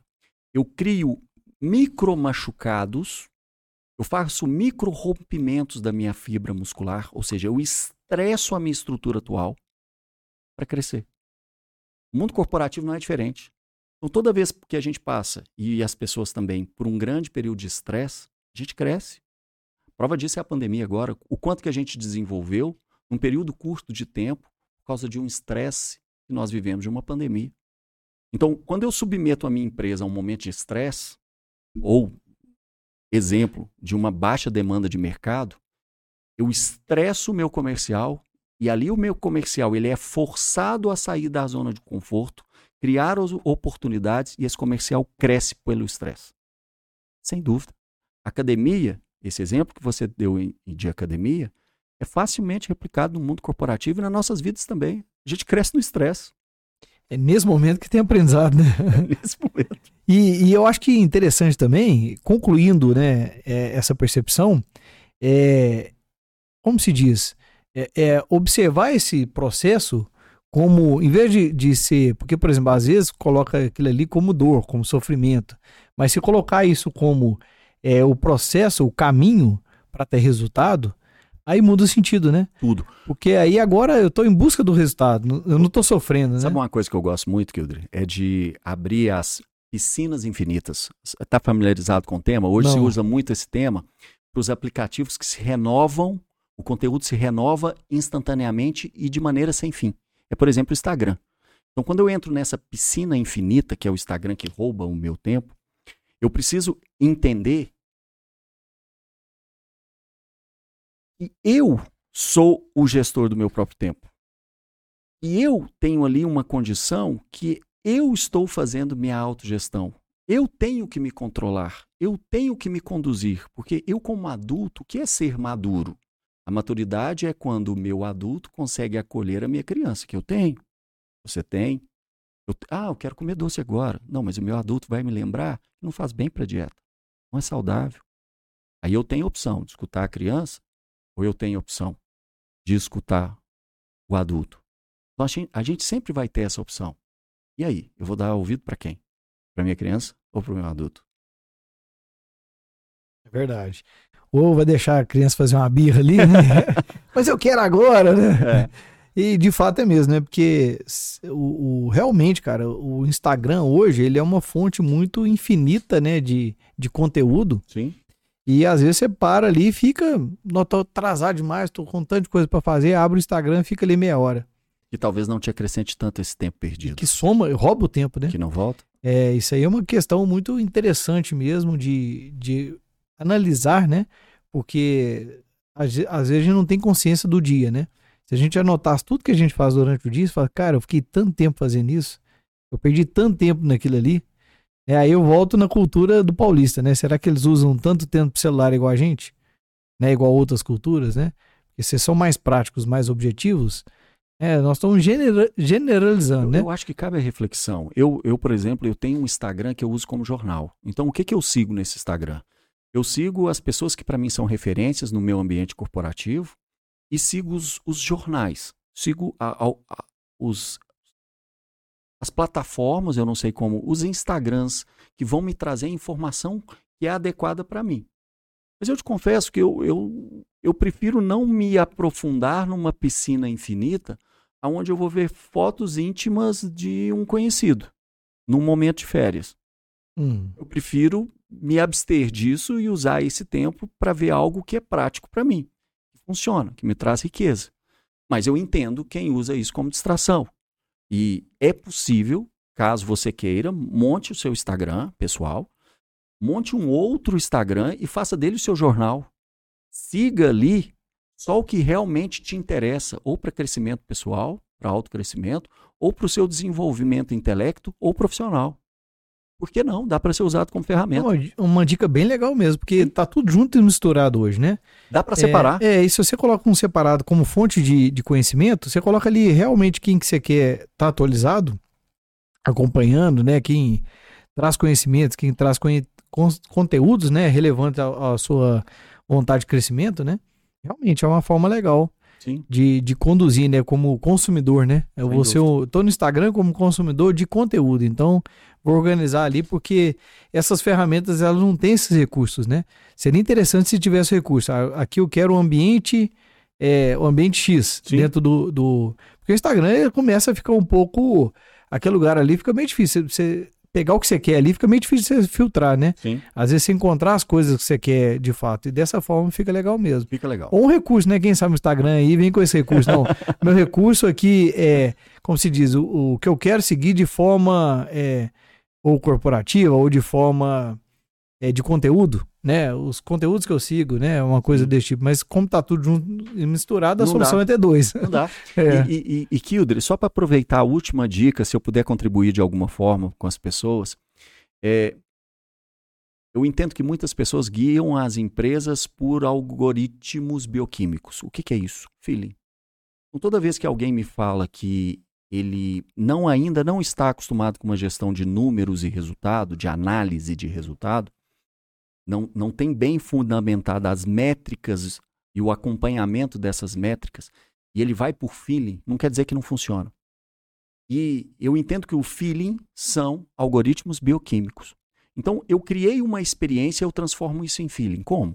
A partir do momento que eu estou dirigindo e em algum momento da minha vida uma bola passa na frente do carro e uma criança sai de dentro do portão e eu me submeto a essa situação, que eu corro o risco de ocasionar um atropelamento, isso me gera um algoritmo bioquímico que toda vez que uma bola passar na frente do meu carro, eu vou conduzir com muita cautela ou vou chegar até frear, porque pode ser que eu cause um atropelamento. Porque uma criança pode vir correndo atrás dessa bola. Isso é feeling, isso é algoritmo, e muita gente despreza. A única coisa e que eu convido, e esse é um convite, as pessoas que têm esse, essa cultura de gestão de, de gerir pelo feeling, e eu respeito esse feeling, tanto é que eu expliquei bioquimicamente o que são esses algoritmos, que a gente chama de feeling, eu convido a fazer o exercício de talvez trazer métricas que validem os seus feelings. Quer valorizar e entende que os seus feelings até hoje te trouxe até aqui faz muito sentido? Continua. Mas que tal a gente implementar paralelo a isso um sistema de métricas que validam que esses feelings têm razão? Só para a gente ter certeza mesmo. Eu acho que, para quem está num nível de gestão, eu acho que vale a pena sair do dono, da empresa de dono, e cair na métrica e gestão. E essa é uma dica que dá para conciliar as duas, respeitando os dois pontos. Essa é de ouro mesmo, porque, vamos lá, você tem um feeling, Maravilha, excelente. Valida ele com métrica. Pronto. E vai. vai. Né? É, na indústria tem uma coisa que um termo mata no ninho, né? É, você tem um feeling, você tem ideia, né? Um insight, não, vou fazer um produto assim. Aí você vai lá e faz um protótipo, né?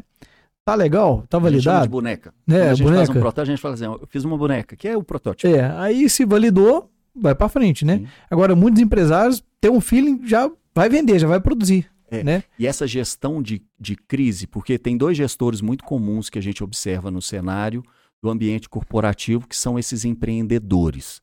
É o empreendedor de crise, que a gente chama de corpo de bombeiro. Então, pega fogo, ele sai apagando. Onde pega fogo, ele apaga. Ou seja, esse cara não planeja. Ele é um executor para apagar incêndio. E o outro que a gente chama é o aventureiro ou o Zor, que é o Indiana Jones. É aquele cara que sai dando espadada para todo lado.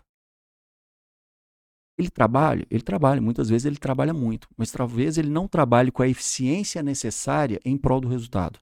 Então, o meu convite é: planeje, busque métricas, exatamente para você trazer mais eficiência, melhores resultados. Isso vai fazer todo sentido para a empresa. Pois é, aí depois você tem um plano para seguir, né? Deu certo, vai mais, né? É fantástico voltar no início da entrevista, naquele momento que você entrou ali que estava tudo validado ali, ó, agora como que a gente vai decolar, né? Como que vai colocar mais turbina aqui, acelerar e ir para frente. Mas por quê? Sabia o destino, sabia a regra do jogo, validado. Importantíssimo. O planejamento existe para se errar no papel. Custa caro errar. Aprender custa caro. Se eu vou para um mercado novo, eu sei que eu vou tatear aquele mercado ali e aquilo vai me consumir recursos. Mas a partir do momento que eu faço um, um plano de negócios, eu tenho a possibilidade de errar no papel e eu minimizo os impactos desse custo de aprendizado. Eu consigo evoluir muito mais porque eu já pulei etapas no papel que eu não preciso colocar em prática para ver o que, que acontece. O papel mesmo já me contou que a conta vai dar negativa. Então, esse convite é, é imprescindível. Existem softwares que fazem isso. Você só alimenta os dados, inclusive tem um no Sebrae bem interessante. Você alimenta os dados e ele formula todo o seu planejamento. Eu acho que vale a pena fazer esse planejamento. Vale a pena fazer esses, esse business plan antes de sair dando a espadada, antes de encarnar o zorro. Planeja, monta as métricas, vê se faz sentido no papel primeiro. Se fizer sentido no papel, não fez, adapta o que não fez. Eu vou ter que chamar um contador para discussão para adaptar esse número. Eu vou ter que chamar um especialista financeiro para adaptar esse número. Eu vou ter que chamar um, uh, mudar de mercado, mudar a embalagem do produto para fazer sentido no custo. Mas o papel vai te mostrar tudo isso. Por que, que eu vou para a prática para errar na prática para consumir meu recurso? Que é dinheiro. Vamos errar no papel? É, e, e, ali você tem a oportunidade de pensar o diferente, né?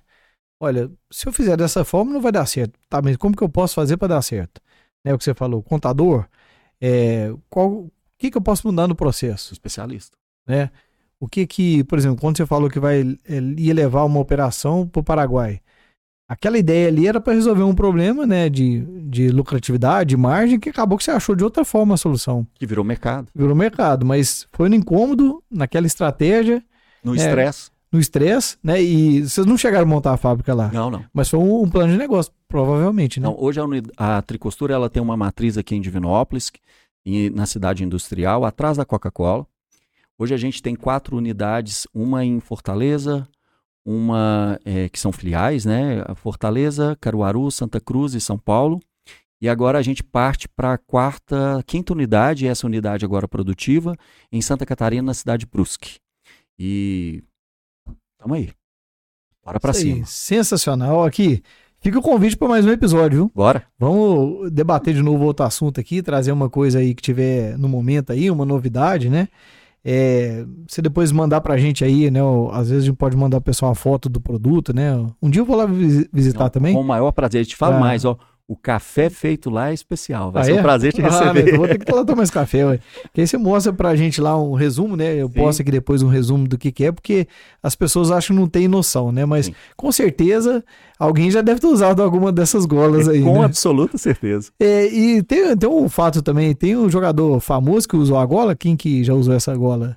Todos. todos né? Hoje, por exemplo, todos os times da primeira divisão, nós trabalhamos com todos eles. Então, eu vou te convidar ao contrário qual o jogador que não usa tricostura? Pois é.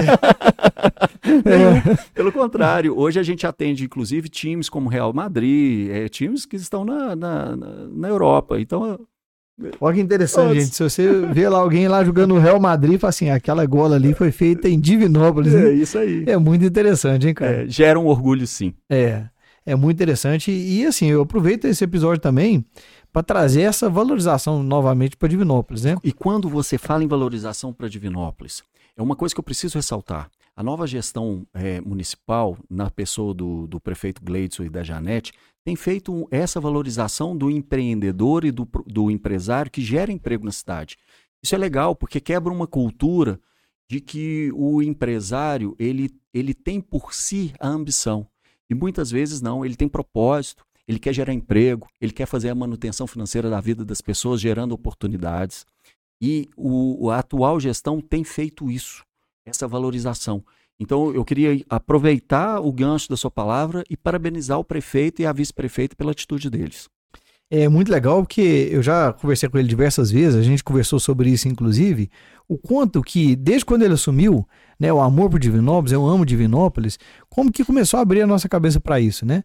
E aí muitas empresas pegaram espaços e adotaram espaços e reformaram, e isso aí mostra... Formatos público-privados, é. que foi algo que ele desenvolveu com muita maestria. É coisa que já existia e que não funcionava e agora, Sim. né, foi deslanchou. E deslanchou. E assim, você passa por Divinópolis, tá diferente. Tá diferente. É, e, e eu acredito que novamente a gente volta na cultura, tá mudando a cultura, né? E, e aí eu acho que vale muito a pena cada um falar, cara, eu conheço tal empresa de Divinópolis que fez isso, né? E fomentar mais isso, né? Porque com certeza a gente está simplesmente mudando a nossa forma de enxergar a nossa cidade, né? Porque antigamente era ruim, todo mundo estava aqui querendo ir para fora, né? Ah, vou para fora, vou para fora. Agora a gente vê a cidade crescendo e chamando atenção, né? Quantas e quantas vezes, infelizmente, fomos para o jornal com notícias ruins, né? Sim. Notícias de Divinópolis. Sim. E quando isso acontece ao contrário, é algo para se comemorar, né? É motivo de orgulho. É.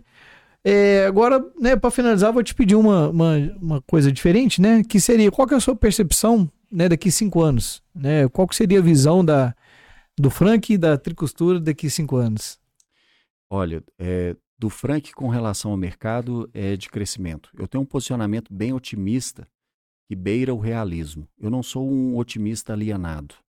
Acho que todo mundo que contempla o departamento comercial tem por essência ser otimista. Isso é bem comum do departamento. Mas eu sou um otimista bem realista. E eu sinceramente acredito que a gente tem. É, o, o Brasil está se tornando uma potência e ganhando mais visibilidade nesse cenário internacional. Para a tricostura, a gente tem buscado é, abrir outras unidades. É, quando você monta um quadro de acionistas, você pode buscar o intuito do conservadorismo e simplesmente fazer a manutenção da empresa. Ou você pode ter uma postura mais agressiva em prol do crescimento e para ganhar share de mercado. Hoje é o conceito da tricostura. Então, a gente tem buscado fazer aquisição de outras empresas, isso é uma novidade, eu não posso falar aqui, mas a tricostura está fazendo fusão, uma fusão e, e comprando outras empresas para ela se tornar maior.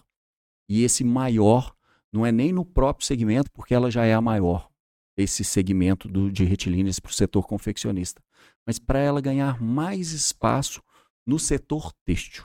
E, e, e, te respondendo, a postura é agressiva e eu acredito muito no crescimento. Então, novos postos de trabalho virão, pessoas mais capacitadas serão exigidas para estar tá compondo esse quadro de funcionários da empresa, e cada vez a gente vai ser mais exigido, e agora eu estou falando do board da empresa composto por mim e para os meus irmãos, para a gente crescer, somar ainda mais, para buscar mais growth, para buscar mais escala e crescer essa empresa mais. Show demais. Agora outras duas dicas, né? Para quem quer trabalhar um dia lá na Tricostura e que quem, quem quer um dia assumir a sua cadeira, o negócio você falou, né? Quais são, seriam essas duas dicas? Olha, é, eu, eu para assumir a minha cadeira, é, eu sou um tanto quanto exigente quanto a isso. É, tem que ter musculatura. E quando eu, eu uso essa expressão internamente com o meu time na questão musculatura, porque eu, eu tento contemplar tudo que eu acredito que faz parte a principal, e eu acho que é inerente a todas as profissões, eu acho que é comunicação. Você tem que aprender a se comunicar. A gente teve essa conversa nos bastidores. Independente Verdade. qual o nível de profissão que você vai exercer. A comunicação, ela te traz para um... abre portas. Ela te traz para um, uma outra percepção. As pessoas vão te ver de uma maneira diferente. Mas, principalmente, eu preciso, para sentar na minha cadeira, precisa ser um especialista. Precisa de estudar para. Aquela história antiga de vendedor somebody love, que tem uma boa lábia e ganha história na comunicação, e acabei de falar da importância da comunicação, porém, uma comunicação muito assertiva, rica em conhecimento técnico. Tem que estudar para isso. Não adianta querer que, achar que vai virar diretor comercial, que vai virar vendedor, que vai virar supervisor, que vai virar gerente, porque eu não dei nada com nada e agora eu vou ser vendedor. Isso é passado. Isso já não existe mais há muito tempo. Então, vai ter que ralar, vai ter que estudar. E para trabalhar na tricostura, para não ser incoerente com tudo que eu disse aqui, tem que ter a cultura da empresa. Tem que estar tá encaixado e alinhado com tudo que a gente entende que é valor. E aí a gente tem um departamento que hoje composto pela gerente Janaína, que trabalha muito bem, que desempenha muito, esse, muito bem esse papel. De fazer a leitura dessa pessoa que pleiteia esse ambiente, trabalhar lá conosco, fazer a leitura se ela cabe ali. Muitas das vezes a pessoa não cabe naquele ambiente, por causa da cultura, ou muitas vezes aquele ambiente não cabe nela. Independente da ordem, essas coisas não vão coexistir, porque é um ecossistema e essas coisas têm que estar alinhadas. Então, para quem quer trabalhar na tricostura, a gente precisa de pessoas que estejam alinhadas. E para sentar na minha cadeira, cara, vai ter que ralar. fica a dica, vai ter que estudar, hein? Vai ter que ralar. Oh, o livro que me deu de presente, né? Então, é conhecimento, né? Esse aqui é um dos, né? Olha, que você eu, leu, eu né? te falo, olha, eu sei que um irmão meu leu todo e o meu outro irmão ouviu o audiobook todo. Aí, ó. Então, assim, eu, eu tô dando um livro que eu sei que é referência mesmo. Pois é, cara, eu tô feliz demais, viu? Porque com certeza vai ser mais uma coisa que vai mudar meu mindset, vai mudar minha cabeça, como essa entrevista aqui mudou. E posso mandar um abraço? Claro. Queria mandar um abraço pros meus sócios. E hoje tudo que eu sou, tudo que eu construí, tudo que eu, eu, eu, eu me estruturei para chegar no profissional que eu sou hoje, sem essa complementariedade, eu sei que eu estou sendo repetitivo, mas o Meicon me ensina muito, eu aprendo muito com o Meicon, que é o responsável pelo departamento financeiro. O Cleverson é um executivo que, desculpa a sinceridade, eu não troco ele por executivo de multinacional nenhuma. É um cara incrível. Então, é, eu tenho o privilégio, quando as pessoas me perguntam assim, cara, como que você fez para dar esse up na sua vida? De professor de natação do Estrela para você chegar a diretor comercial de uma empresa, a maior empresa do segmento do Brasil. Cara, eu tive a sorte de ter, primeiro, pai e mãe incríveis. Me trouxeram essa cultura. E depois, eu tenho sócios. Eu só me apoiei. E eu estava cercado de, das pessoas certas. E foi isso. E eu queria mandar um abraço para eles. Sou muito grato. É isso, é nobre e lindo de ver, né? Porque quando a gente vê uma sucessão dessa forma, cara, é, acho que é o sonho de todo pai que tem uma empresa que quer que ela perpetua, né? Porque, cara, é tão interessante. Nós estamos conversando aqui e depois, se a gente conversar daqui 20 anos, você talvez esteja pensando, né? Ou antes, não sei, na sucessão da na sua terceira empresa. sucessão. Né, na terceira sucessão. E aí, é, você tem um modelo que deu certo. E vamos trazer É. números de novo? Que enquanto eu tinha, na segunda geração, 36% das empresas que perpetuavam, nessa terceira geração a gente encontra número de 12 a 8%. Então é, é o filtro do filtro do filtro. São realmente vencedores para chegar nesse estágio. É muito interessante. E tem uma estatística muito interessante, né? Tem aquele livro Mais Perto que o Diabo, Sim. é, fala dos Do 2%, Damon Hill. Né? Que 2% da população é, é- é que consegue desalienar do medo, né? E Sim. toma as decisões e vai e acontece e tal. E tem outras estatísticas que falam que apenas 2% chega acima de 60 anos, independente financeiramente. Uma estatística muito pequena, se a Muito. gente for ver, né? É, e aí, cara, o interessante da gente ver, e, e tem uma estatística, o Tony Robbins que fala dela, não sei qual é a fonte, que 10% das pessoas começam um livro e por- próximo de 2% termina é, daquelas pessoas que começaram. Então, assim, tudo vai girando para poucas pessoas, né? É, e quando você tem essa percepção e uma, o modelo que deu certo dessa sucessão, você tem ali já um valor na sua cultura de que isso é um valor que a empresa vai perpetuar. E eu acho que mais do que isso, é que se tem essa percepção, tem a percepção de ser uma empresa tipo BIC, né? Que vem, é, acho que é Nadia, uma empresa que ela nasceu para virar muitos anos, e, né? E, e isso a gente precisa entender claro, porque essa questão sucessória não é responsabilidade do entrante.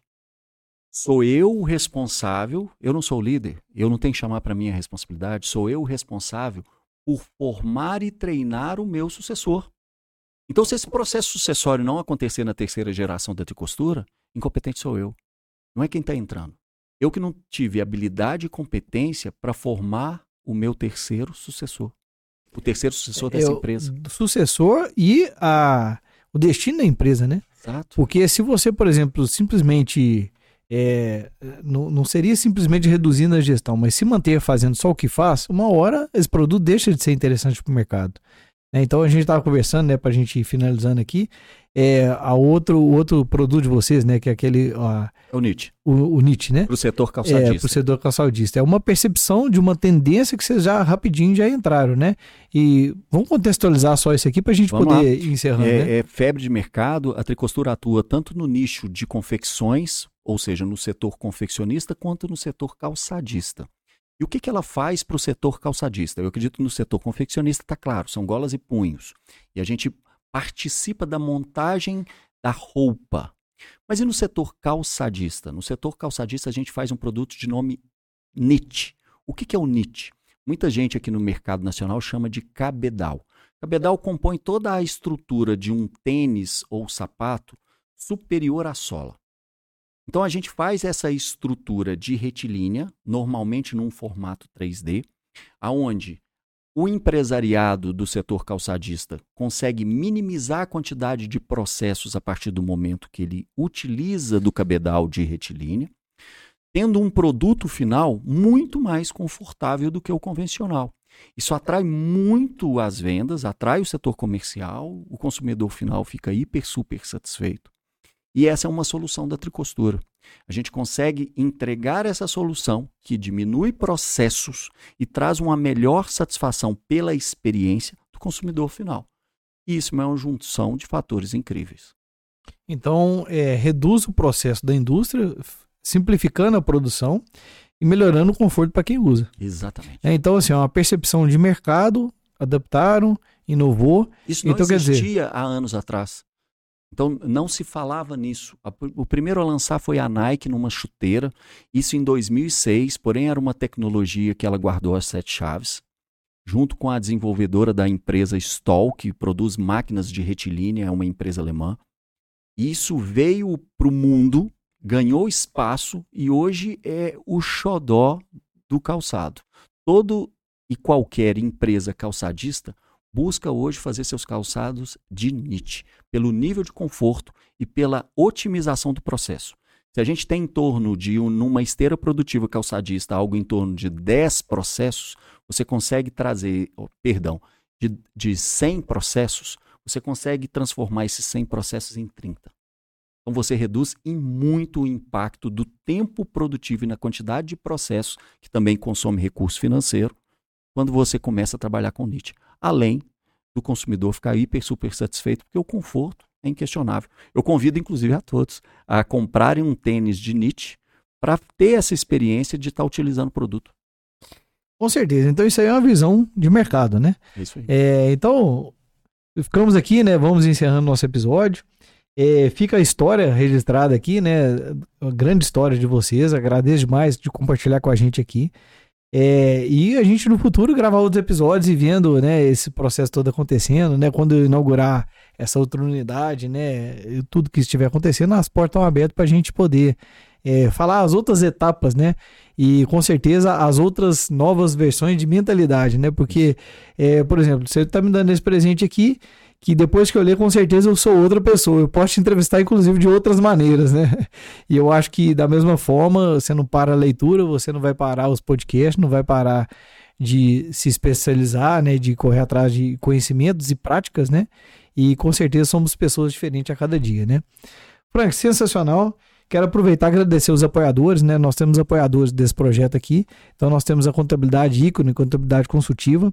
Né? Essas empresas, elas ajudam o quê? Trazer conhecimentos técnicos para quem está começando a empreender é, de recursos. Como que eu estou perdendo a contabilidade? Então nós vamos discutir temas aqui.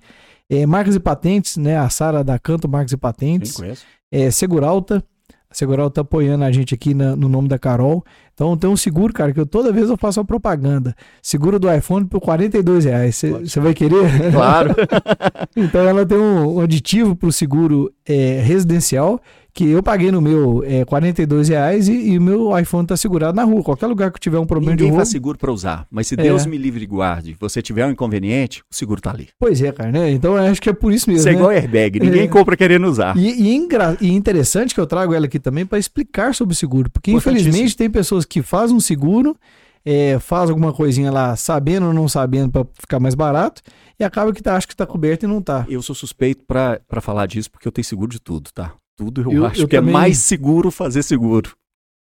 E até aproveito para te perguntar, né? Eu vejo isso como parte do negócio, né? Tipo assim, é, você coloca no custo ali como uma previs, é, previsão, né? Se acontecer algo de errado, você tem uma segurança ali, Não, né? eu, eu, eu vou até mais além, eu vou trazer um pouco mais de ênfase na sua palavra, na sua frase.